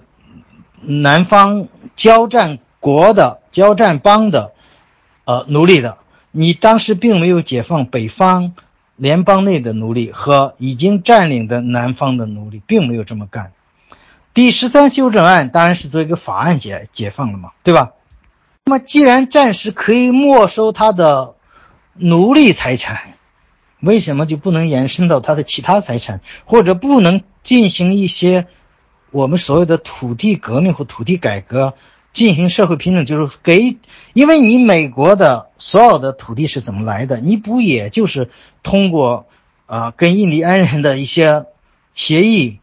啊，通过欺骗、通过驱逐、通过暴力占领啊，当然也通过局部的收买所得到土地，然后很便宜的卖给了这些啊移民吗？你为什么不去解决黑人的土地问题呢？所以，当黑人虽然有了政治权利，但他还没有土地的时候，他还没有财产的时候，他在南方，他还必须依附于原来的奴隶主，必须沿原来依附于原来的，呃，这个这个有有产者，所以他们没法真正获得解放。这个问题我不想得出的结论，因为如果我要说我支持哪一方，很多人说啊，你你支持打土豪分田地，你支持这个是个简单化的。社会改革和社会革命没有那么简单，所以一场社会改革革命运动它是非常复杂的，它要根据具体的事情来做出具体的这个这个呃这个决策啊，当然必须跟依据一些普世价值的原则，这个没有问题，但是。我们可以得出一个结论：之所以在结束重建以后，在对抗时期，黑人的命运那么悲惨，被男人彻被被白人彻底打败，被白人种族，就是因为他们没有任何的经济能力，他们没有任何的还手能力，他们甚至生存能力都成问题，而北方也并不欢迎他，他去了北方也是一样，所以仅仅有一个法律意义上的。权利是没有用的，何况大家会说，现在美国没有种族歧视，因为法律上视你为平等的公民。可是你要知道，那个时候的吉姆克劳法从字面上你并不能看出是歧视黑人来，因为我要求公民懂宪法，能解释宪法，这不过分吧？你如果不识字，我让你解释解释法律条款，你念你念不出来，对吧？这肯定不能让你投票嘛，你都不懂，什么都不懂，我让你投票干嘛？另外，我要求收一定的人头税，也符合那个时代的价值理念。但是你要知道，这立法的针对性就是针对黑人的。第一，黑人本来就没受教育，他大量的黑人根本就不识字，大字不识，连名字，呃，据说去去去登记的时候，登登记名字都不会，划一个 X 就完了。所以，你这种法案其实就是。表面上公平，形式公平，实际上实质上是不公平的，实际上是专门针对黑人的。另外，几美元的这个人头税对白人有土地的白人来说根本不算啥，但是对于没有工作的黑人来说，那可能就是一笔巨款。我宁愿就不去投票了，我去交这四美元干嘛呢？对不对啊？没有必要，而且去还有生命危险。还会被被殴打，被甚至屠杀，被绞，被这个私刑绞死。所以，这些法案表面上你是看不出他是真，他是歧视的，他就是一个一视同仁。而且还有一个叫祖父法案，一八七六年之前，在黑人获得选举权之前，在南方，白人的祖父如果有投票权，他的孙子自然就有投票权，管他有没有文化，识不识字。但是黑人那个时候根本就没有投票权，他无法继承祖父的这样一个 优待。这些法案全是针对黑人的，何况有三 K 党的暴力，何况有污名化。那么顺便说一句，你会发现所有的案例中，能引起白人愤怒的最重要的、最多的就是关于黑人强奸白人的法这个、这个、这个案例。这就是，但是你要知道，他有一个不。格里尔平等的法案说，不同性，啊，这个不同啊，这个婚前性行为，如果是不同种族的人通婚，注意这个是针对男方，针对黑人跟白人女性的男黑人男性跟白人女性的，他会得到更正的更重的处罚，他比两个白人男女的婚前性行为会有更重的处罚，而这个处罚你注意，他是说。肤色是平等的，叫格里尔平等，就是混混不同肤色的人这种婚前性行为，对白黑人男性和白人女性是给予同样重的处罚。这个就法案就使得很多，呃，黑人男性跟白人女性如果真是自然的发生性关系被发现，黑人女性也白人女性也不敢承认，它就变成了强奸案。而且我们发现一个问题。呃，不光是在美国那个时候，包括在现在中国，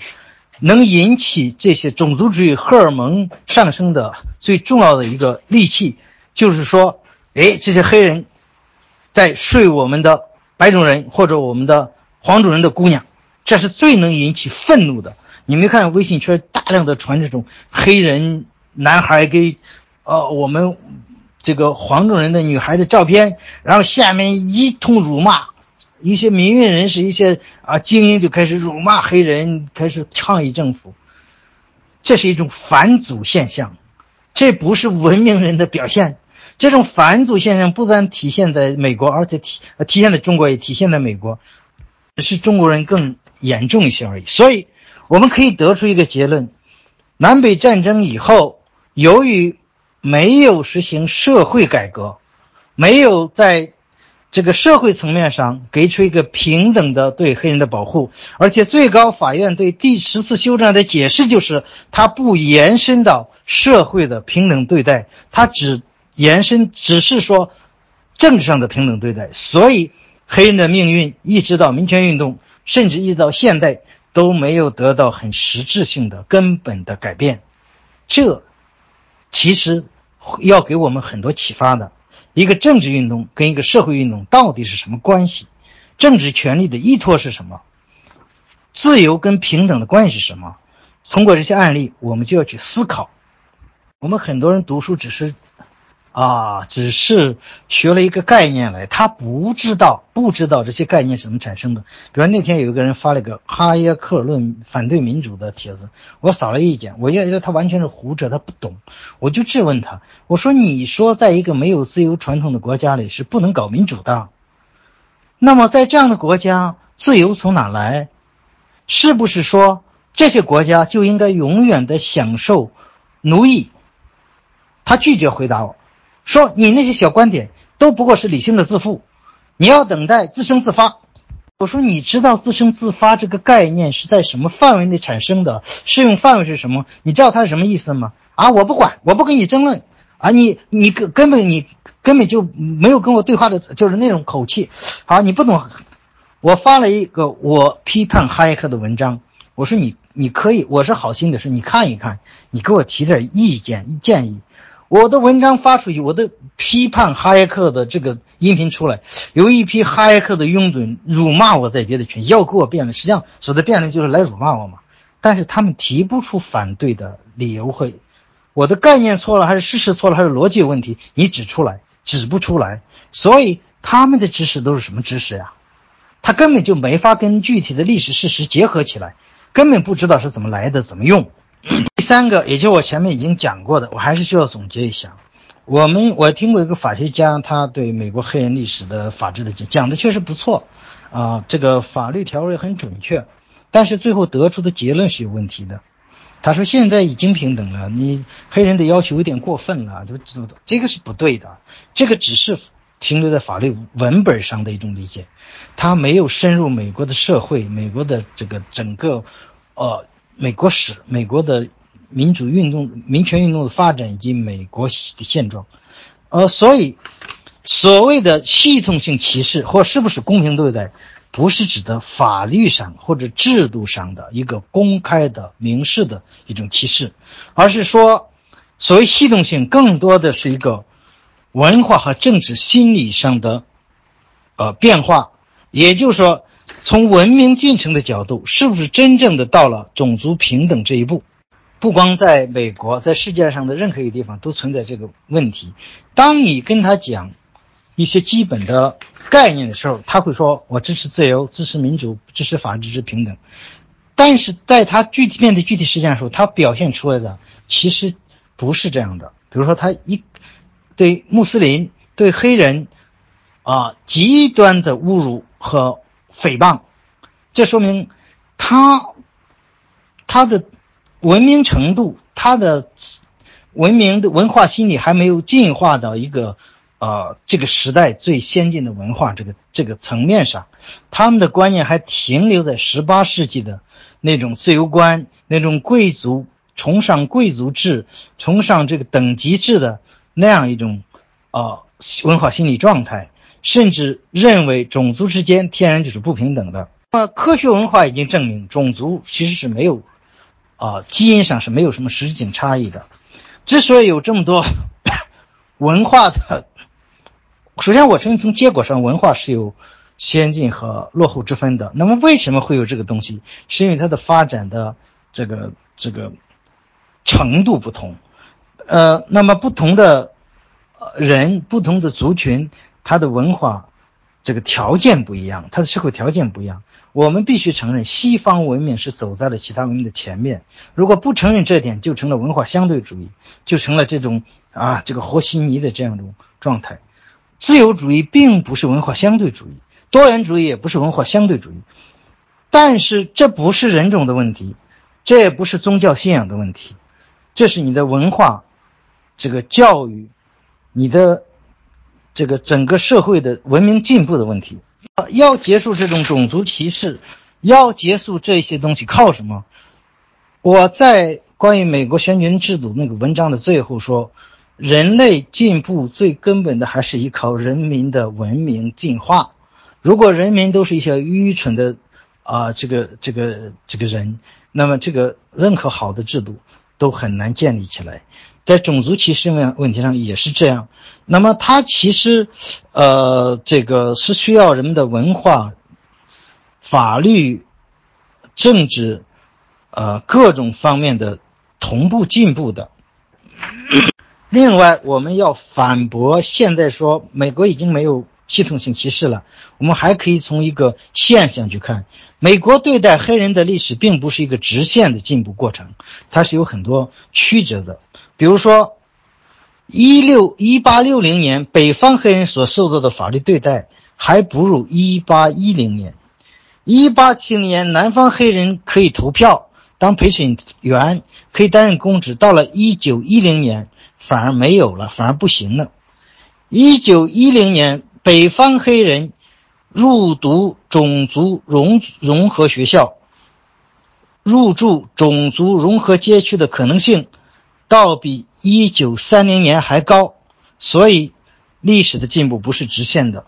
那么我就提醒大家，目前的美国其实是在一个大倒退的过程中。从里根时代的保守主义回潮，一直到川普时代，美国的文化是进步了还是退步了？那通过美国总统大选你就可以看出来。所以，我们啊，这个。在这个讲座的最后，我告诉大家，历史的进步其实是需要每一个人首先自己争取做一个文明人，然后去争取吸取人类最先进的文化精华，啊，去主动的消除这种种族、性别和各地域啊这个信仰各方面的歧视，去追求一个。这个真正崇尚普世价值、真正崇尚自由、平等、博爱的人，这个社会才能进步。我为什么这么认真？就是因为觉着，如果我不去认真的对待我自己的思想，每个人都不去认真的面对自我，那么这个社会永远不可能文明。好，我整个这关于美国黑人的这个血泪维权史的讲述就讲到这。有些东西其实我是没讲到，大家可以通过这些案例自己去思考，你会得到什么样的启示？谢谢大家。